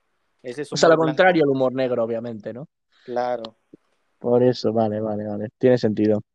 No, ya ahorita censurar a alguien está muy cabrón hace una semana una candidata de Morena para la gobernatura de Nuevo León, que es un estado del norte de, México, quiso censurar a un comediante y aparte de su equipo llamado Franco Escamilla y Lord Marco Polo por hacer una parodia de ella y de otros candidatos. Y básicamente le costó su candidatura porque de ir en primer lugar ahora va en último. Así tal cual. La se acabó ella solita su carrera política por querer censurar a alguien tan importante para México como lo es Franco Escamilla. Y sí, también estoy enterado de eso. Sé quién es Franco Escamilla, sé quién es Marco Polo y también sé que esta candidata empezó a, a meterle demanda a Marco Polo, que es una persona, Marco Polo es un actor, es un actor que empezó en el teatro, es un jovencito como de 29 años tal vez, un poquito más tal sí. vez, y esta persona empezó a imitar a un gobernador de Nuevo León y empezó por básicamente porque este gobernador se hizo viral por un podcast eh, donde dijo que para él 40 mil pesos no eran nada, eh, que los ganaba tal y tal, o sea, empezó a hablar como rico, como si fuera una persona que tuviera demasiado mm. dinero, y obviamente sí lo tiene, pero porque viene de una familia muy apoderada, pero se malinterpretó todo, ¿no? Y ahí fue donde, donde empezaron a sacar memes de este, de este candidato de Nuevo León, de este gobernador, y luego se empezó a hacer viral este, su, su podcast, y fue ahí donde Marco Polo decidió actuar como el gobernador de Nuevo León, y empezó, el gobernador empieza a sacar tarugadas, o sea, cosas disparates, diciendo, sacando una canción para el gobierno así de ponte nuevo, ponte nuevo, Nuevo León, y empieza a sacar canciones, canciones muy estúpidas y muy raras, y empieza este Marco Polo a imitarlo, ¿no? Dice en otro podcast o en otra, en otra entrevista, le dice, eh, un pito es un voto, dice el este de Nuevo León, el gobernador, y, y eh, o sea, se refería al claxon de los, de los vehículos, pues. Entonces, este, este, este comediante, Marco Polo, lo empezó a agarrar como burla, ¿no? Como, o sea, eh, pito, un, un pito es un voto, y ya saben, amigos, yo quiero su... Entonces, empezó, empezó a decir este tipo de cosas, luego salió una entrevista con el que menciona a la persona, Franco Escamilla, y Franco Escamilla pues es un comediante que es reconocido a nivel casi internacional, porque lo conocen en Argentina, en España, eh, lo conocen en, en Colombia, ha, ha ido a, a, lugares donde ni te imaginas, ¿no? A lo mejor tú no lo conoces porque a lo mejor no te gusta tanto la comedia, pero persona que le guste la comedia, persona que conoce a Franco Escamilla, ¿no? Y Franco Escamilla se hizo muy popular por los stand-ups, entonces empezó a volverse bastante popular y la gente lo empezó a querer bastante y fue ahí donde empezó a hacer este también pues un poquito de comedia con, con, goberna, con gobernaturas o con estados o con gobiernos.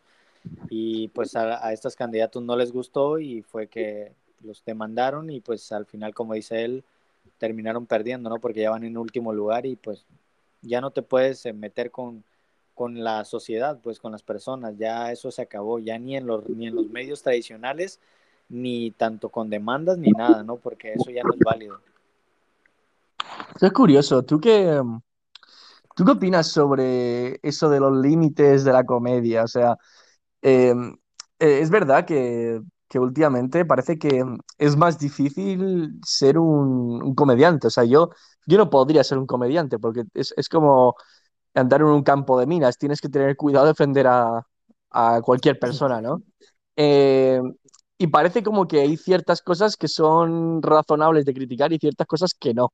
¿Tú qué opinas sobre, sobre eso? Sobre de alguna, de alguna forma esa cancelación que hay sobre ciertos temas que no se pueden tocar, ¿no? O sea, yo no puedo ir ahora mismo y, y, a un club de la comedia y hacer chistes del holocausto, ¿sabes? O sea, no, no lo haría, ¿no? Pero digo que eso sería de cabrón, pero que, ¿qué piensas sobre eso? Sobre que algunas cosas estén bien, otras no, y, y, quién, y quién es el que elige eso de que, de que está bien y que no está bien. Si gustas, antes de pasar a responderte, ¿escuchamos un audio? Sí, sí, me parece bien. Dale, dale. Chabelo es legendario. Y enterró a Cantinflas, enterró a...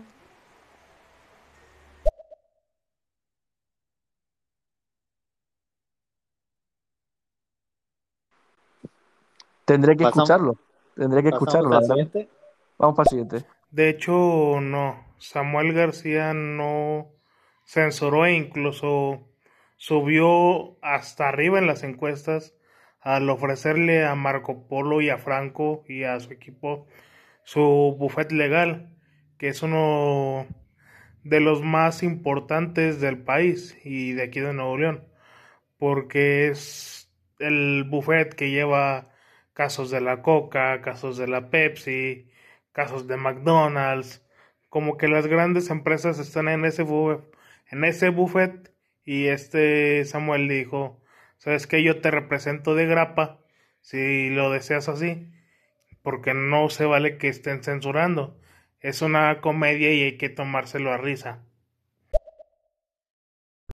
Claro, eso es... Eso es sí, habla, habla de Samuel. Samuel es el, el, el gobernador que te comento de, de, Nuevo León y es dueño de un buffet, el buffet más grande de, de Nuevo León y pues muy prestigioso en todo México, la verdad. Y como dice él, o sea, lleva casos muy prestigiosos de la Coca-Cola, de McDonald's y todas estas empresas multinacionales, ¿no?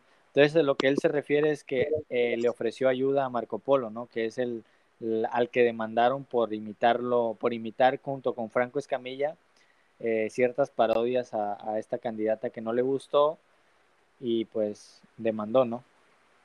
Sí.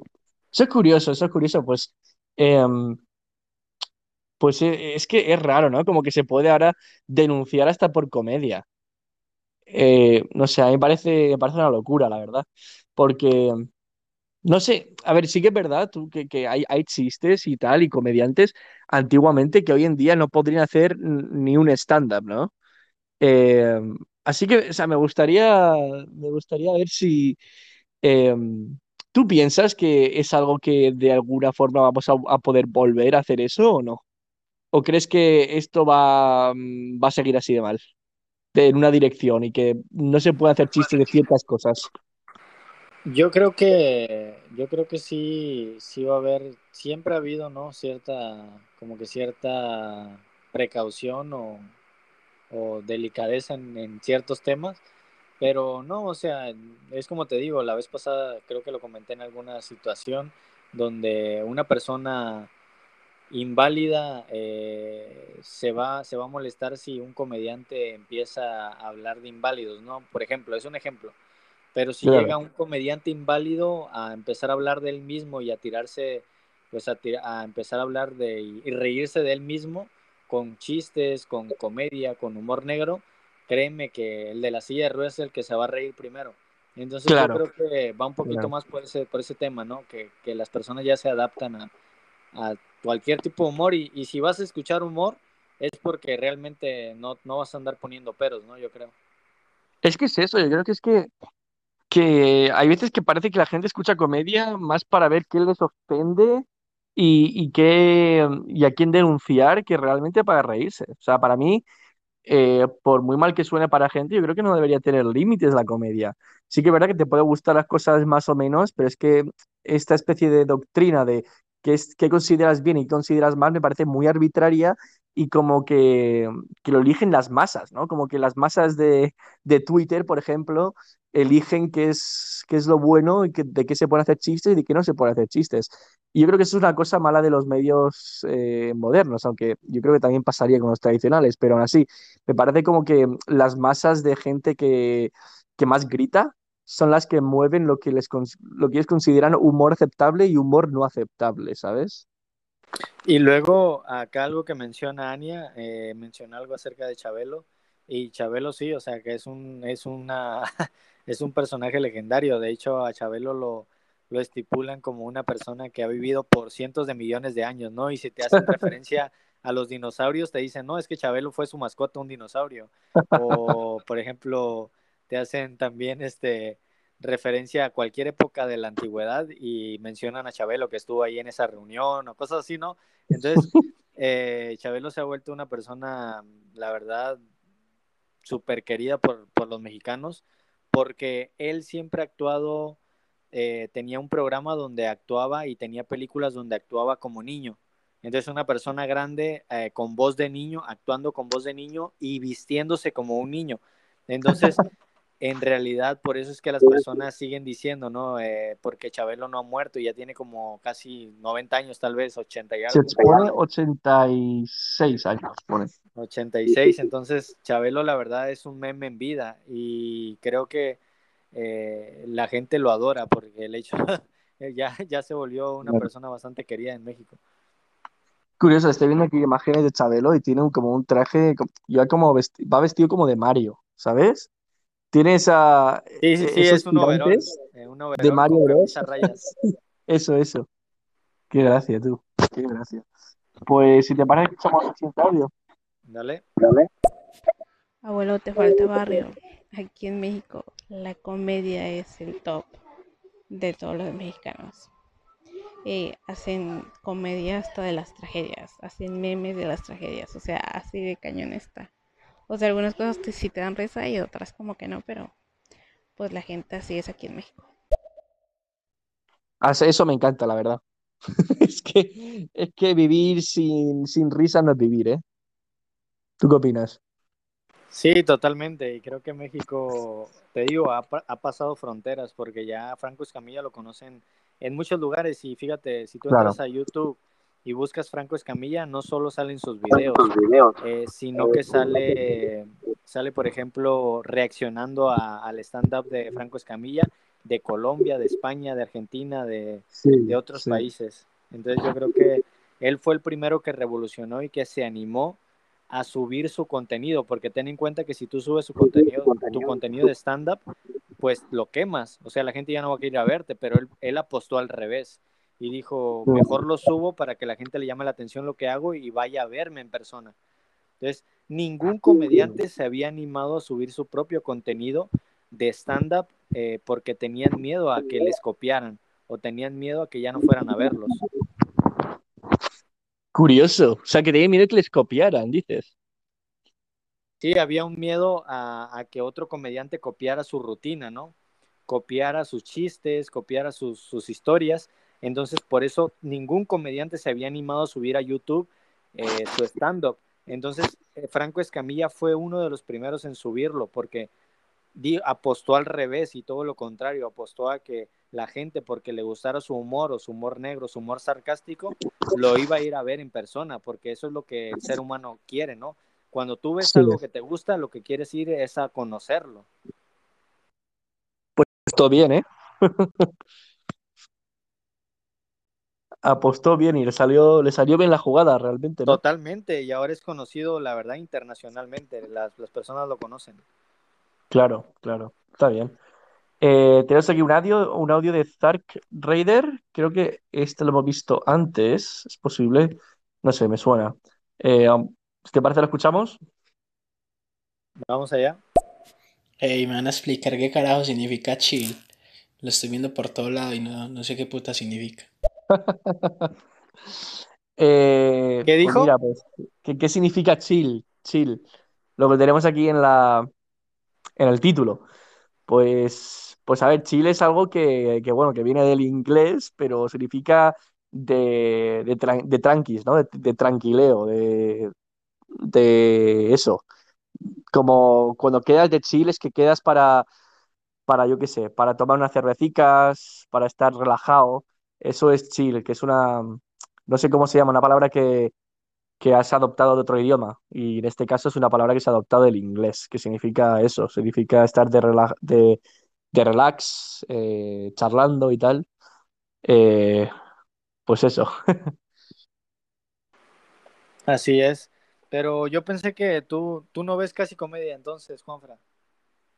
Yo, mira, yo Es que el tema de comedia es, es algo que, mm, mira, los stand-up comedies y tal raramente eh, me molan mucho, o sea, porque me parece, no sé, a mí me gusta la comedia un poco mm, no de, mm, no de stand-up comedies, ¿sabes? No de comediantes que van y hacen monólogos y tal, sino que a mí me gusta la comedia más de o, o memes o ciertas series en plan, saber, comedia tipo, tipo South Park y, y Padre Familia. Eso sí que mola, ¿sabes? O sea, lo que es un poco, no humor negro, pero humor, humor un poco más, eh, un poco más bestia, ¿sabes? Ya, ya, ya te entiendo, te entiendo, este, como rayando en lo, en lo sensible, en lo, en lo, en lo burlesco, ¿no? ¿O? Exacto, humor esto, humor burlesco, humor eh, de sátira y de, de, de cosas absurdas, la verdad. O Pero sea, una pregunta, una pregunta absurdas. clave. Eh, ¿has, has escuchado algún stand-up de Franco Escamilla? Pues no lo he escuchado, ¿eh? No Ah, sabía ni quién era. Pues ahora que lo escuches en algún momento que estés ahí este, trabajando lo que tú quieras, te vas a dar cuenta que su humor es bastante sarcástico, pero también hay algo muy curioso, que es que muchas personas de otros, de otros países han tenido que entender un poco cómo se maneja México para, para poder entender su humor, porque a veces habla de estados, de acentos, Claro. de ciudades, de comidas típicas. Entonces, este, eh, pero ahí, pues, un, ah, también se avien- cuando, cuando está de manera internacional, también se, se avienta monólogos, pues, que, que van un poquito más con las cosas del diario, ¿no? Que nos suceden a todos, no importa el país que seas. Eso es curioso, la verdad, porque sí que, verdad, también pasa eso con, con España, por ejemplo, que, que si yo pongo un monólogo español a alguien de Latinoamérica, tal vez, pues tal vez no, lo entienda. Así que también depende, eh, depende mucho, ¿no? De, de qué región es. Y yo creo que a lo mejor por eso no me, no me atraen tanto. La verdad es porque a veces depende mucho de cultura del país y cosas que a lo mejor yo no tengo ni idea, pero, pero le tendré que echar un vistazo, la verdad. Porque a mí me gustaría, pues, pues escuchar a más comediantes, porque la verdad es que lo mío es, o sea, yo, yo solo veo series para ver humor, series o memes, ¿sabes? Ah, ok, ok, ahora te entiendo. ¿Y qué ¿Y serie ti de comedia miras o cuál? Eh, pues a ver, mira, a, a mí la serie que más gracia me hace es la de eh, la de Atrápalos como puedas, que en inglés se llama Impractical Jokers. ¿Sabes cuál es esa? Sí la he escuchado que se la reproduce mucho en España, pero nunca la he visto, la verdad. Vale, pues es una que básicamente es que este es mi humor tipo favorito, que es el humor, gen- o sea, de cosas que no están planeadas, o sea, que no, que no están actuadas. Entonces, lo que esto consiste son cuatro amigos y lo que tienen que hacer es, eh, se, hacen challenges a, a ellos. Entonces, por ejemplo, se van a un buffet libre y están tres con un micrófono y le dicen a, a uno de ellos qué tiene que hacer. Y le dicen, por ejemplo, ve a esta persona y quítale la comida del buffet. Y va y tiene que quitárselo. Y si lo hace, pues le dan un visto bueno, o sea, le dan un punto, y si no, pues, pues no le dan ningún punto. Y al final eh, hacen pues un montón de pruebas de estas y es sin planear ni nada, o sea, ponen una cámara oculta y tal, y, el que pierda, pues tiene una consecuencia, pero algo súper bestia, en plan, tiene que ir a, a dar una charla en algún sitio, pero eh, tiene que decir lo que la- los, sus amigos le, digan. Y, es algo, es, es humor, pues, pues eso, absurdo, pero es como, es genuino porque es, es con gente y ves esas reacciones auténticas, ¿no? Y eso, eso me hace bastante gracia, la verdad. Eh, ¿a ti, a ti qué tipo de humor te mola? A mí, este, la verdad que soy muy versátil, me, me gusta cualquier tipo de humor. Eh, si gustas, pasamos a escuchar el audio. Sí, vamos, vamos, vamos al audio a ver qué dicen. Oye, una preguntita. ¿Habéis visto la, ya el, el Snyder Cut de la, de la Liga de la Justicia? Que salió ayer y ya están en casi todas las plataformas hoy. ¿Tú lo has visto? Yo no, pero he escuchado mucha, mucho hablar de eso. ¿Qué es, qué es eso? Mira, por el Snyder Cut es, eh, a ver, la película de esta de la Liga de la Justicia, ¿sabes cuál es esta? O sea, la de DC, la de Warner Bros. Sí, sí, sí, sí, lo ubico. Sí, pues sacaron la película el 2017, creo que era, y, y la película creo que era, duraba dos horas, y el, director se llama Zack Snyder, que es un director que ha, como que ha hecho las últimas películas de DC y, tiene un gran fandom. Total, que la película que sacaron en 2017 realmente eh, él la hizo, pero eh, cambiaron de director porque le pasó una tragedia al, Zack Snyder, que era el director original, y el nuevo director la, eh, la terminó, pero solo usó un 10% de lo que había grabado el director original. Entonces, lo que, lo que están diciendo ahora de Zack Snyder es que ha sacado la película de la Liga de Justicia, de, pero, pero la Liga de Justicia que él, que él había grabado. O sea, que solo usaron, creo que 10% de lo suyo Así que pues ahí va, va, va a poner todo lo que él usó y son cuatro horas de película. Se ha pasado de ser dos horas de película a cuatro horas de Ah, película. ¿Pero Sí, va a ser sí. una- algo repetido o va a ser algo nuevo? Es, es, es que es casi todo nuevo. O sea, son cuatro horas. Eh, o sea, tú imagínate, la, la anterior era dos horas, pues estos son dos horas más. Y además, dentro de las dos horas originales de la película, pues mu- muchos, si no la mayoría, es diferente. Aunque sean, aunque sea la misma historia, hay mucho, o sea, la mayoría, la mayoría del contenido es diferente. Y mira, pues me pica la curiosidad. Mira, gracias por decirlo, porque es que ahora me la acaba de recordar y a lo mejor hoy no duermo por culpa de esto, ¿sabes? ¿Y dónde la van a, dónde la ponen? Eh, la ponen en HBO. La ponen en H- en HBO Max, que, está, que es un es el, canal de televisión, como ahora está todo en streaming, pues en Ah, HBO, acá eh, todavía no, no, no hay HBO Max, solo hay HBO Go.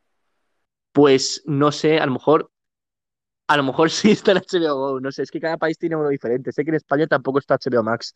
Creo que está Go también, no sé la verdad. Pero total, que está en esos streamings, está, han puesto la película esa.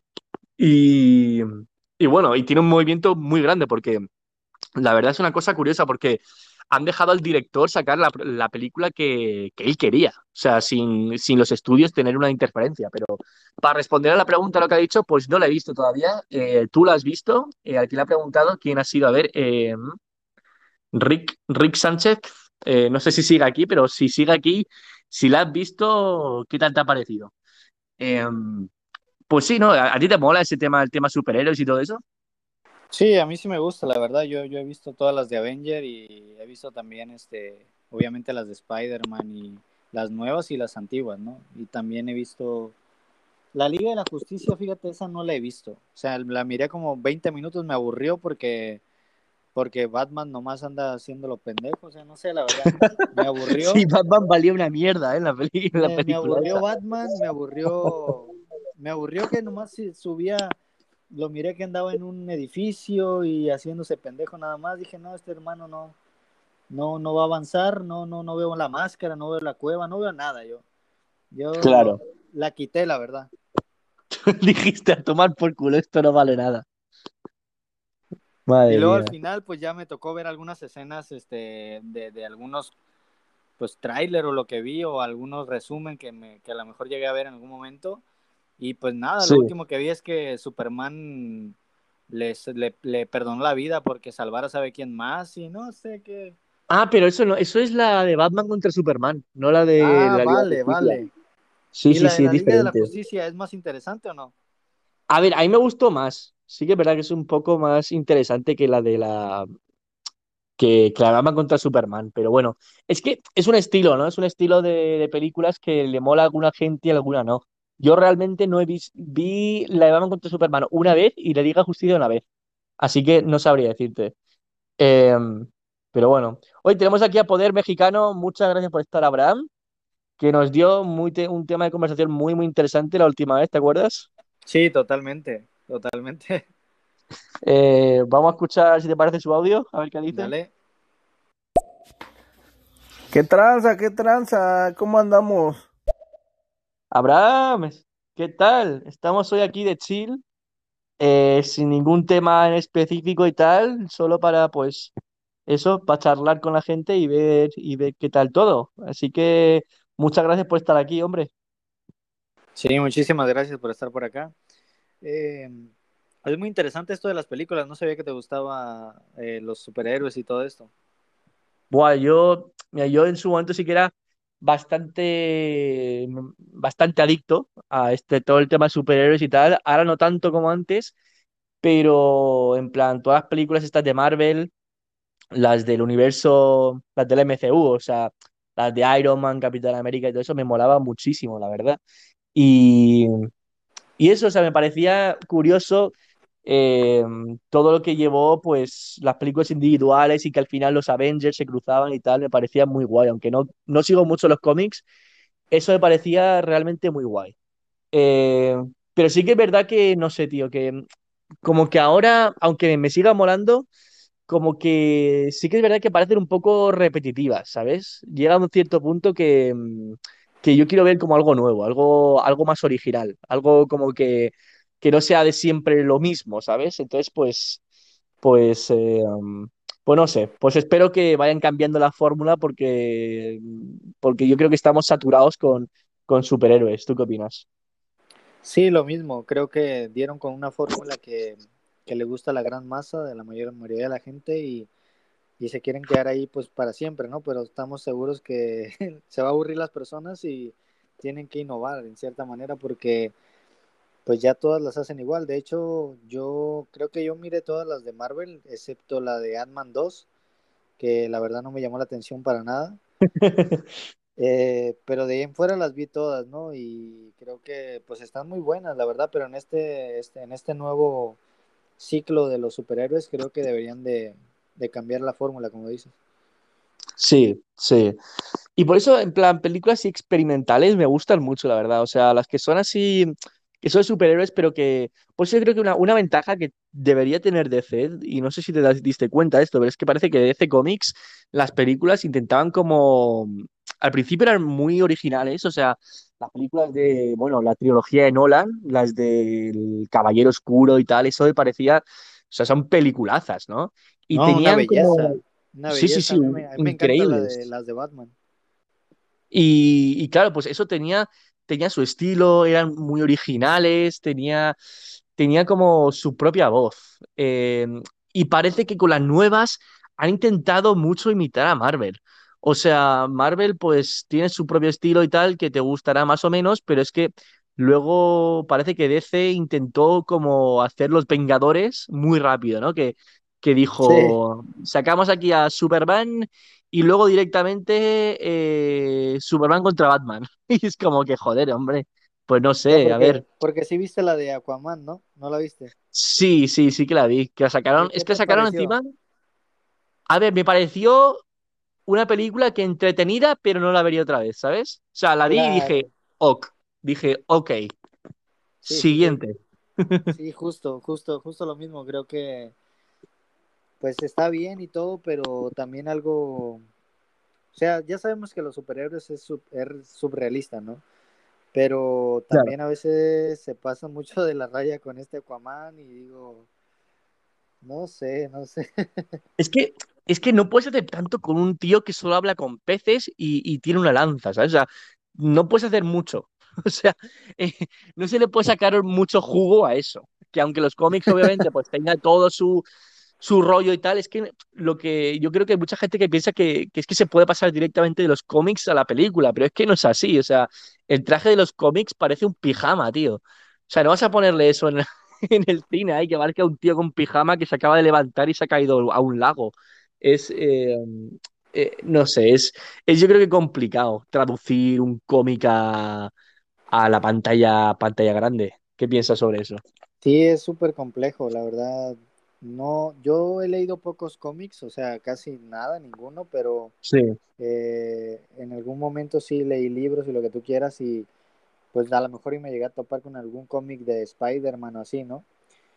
claro, Eh, y nada, o sea, obviamente traducir eso a una película y darle historia, darle, darle trama, darle drama y darle también comedia, pues sí, sí, sí tiene su, su chiste, ¿no? Sí es bastante, pues complejo, pero como dices tú, o sea, Marvel dio con la fórmula, pero la gente se va a cansar, se está aburriendo ya.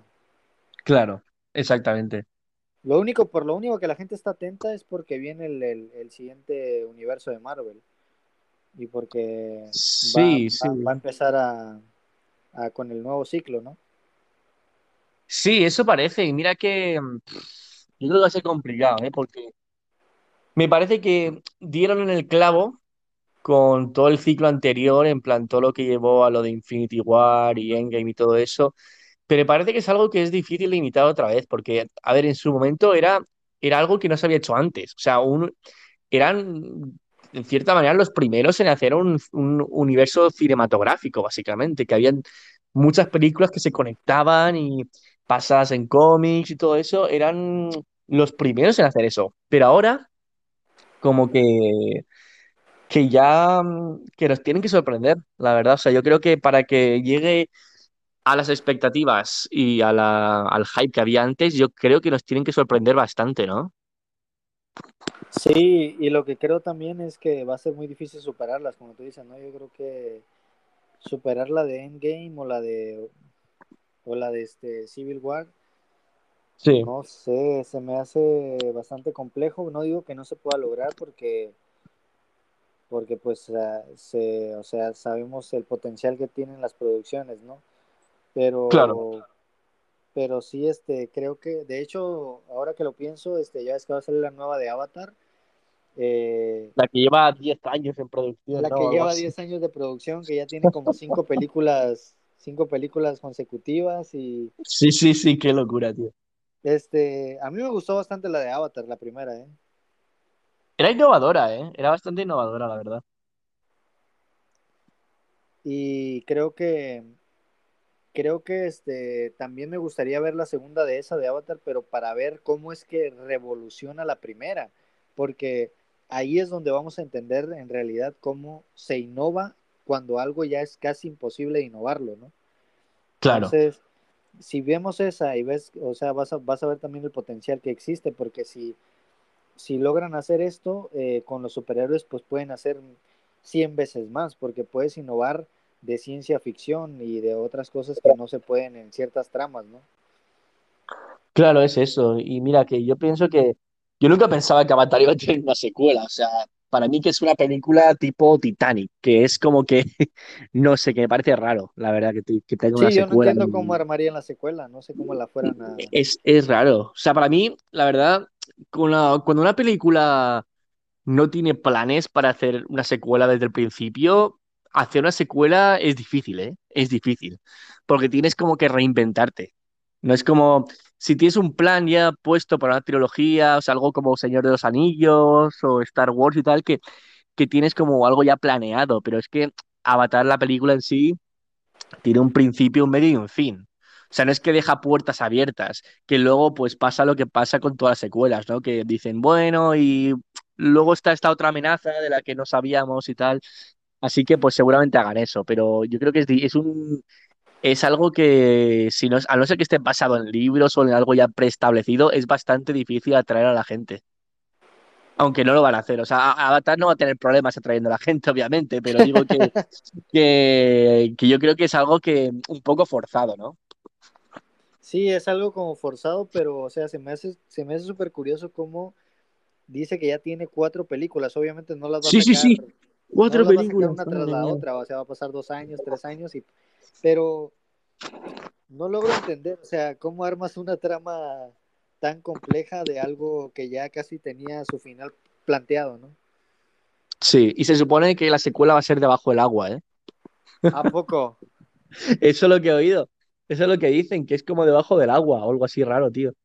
No, pues menos me va a gustar porque los niveles debajo del agua nunca me gustaron, bro.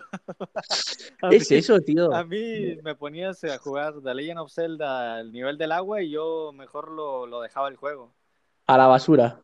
A la basura y igual los de Mario, igual todos. El nivel bajo el agua es, es fraude total, es, es Sí, una aburrición. sí. Es que creo que es, aburrido. Para mí todo lo que es debajo del agua, no ha habido ninguna película que esté basada debajo del agua que realmente está bien hecha. Y ese es, es por el simple hecho que es difícil. O sea, es difícil, no es, no es difícil imitar a lo que no es debajo del agua porque, pues bueno, porque vivimos fuera del agua, pero, pero grabar debajo del agua es que es muy, muy difícil hacerlo bien. Incluso en los dibujos animados es difícil. O sea, la sirenita es un milagro que exista. Sí, sí, sí. Sí, la verdad. Oye, eh, Juanfra, ¿te parece Dime, dime.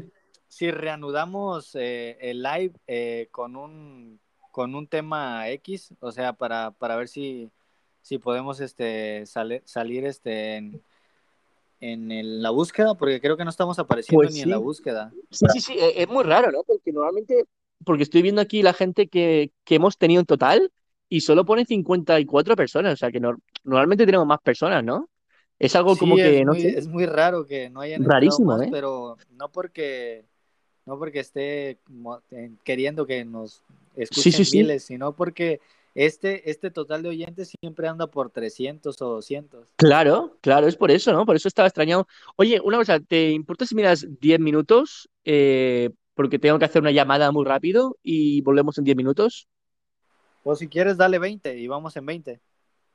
Vale, por muy bien. En Perfecto. 20, este, al- cerca de las de las Cerca de las 11. 10:50. 10 y 50, eso, eso.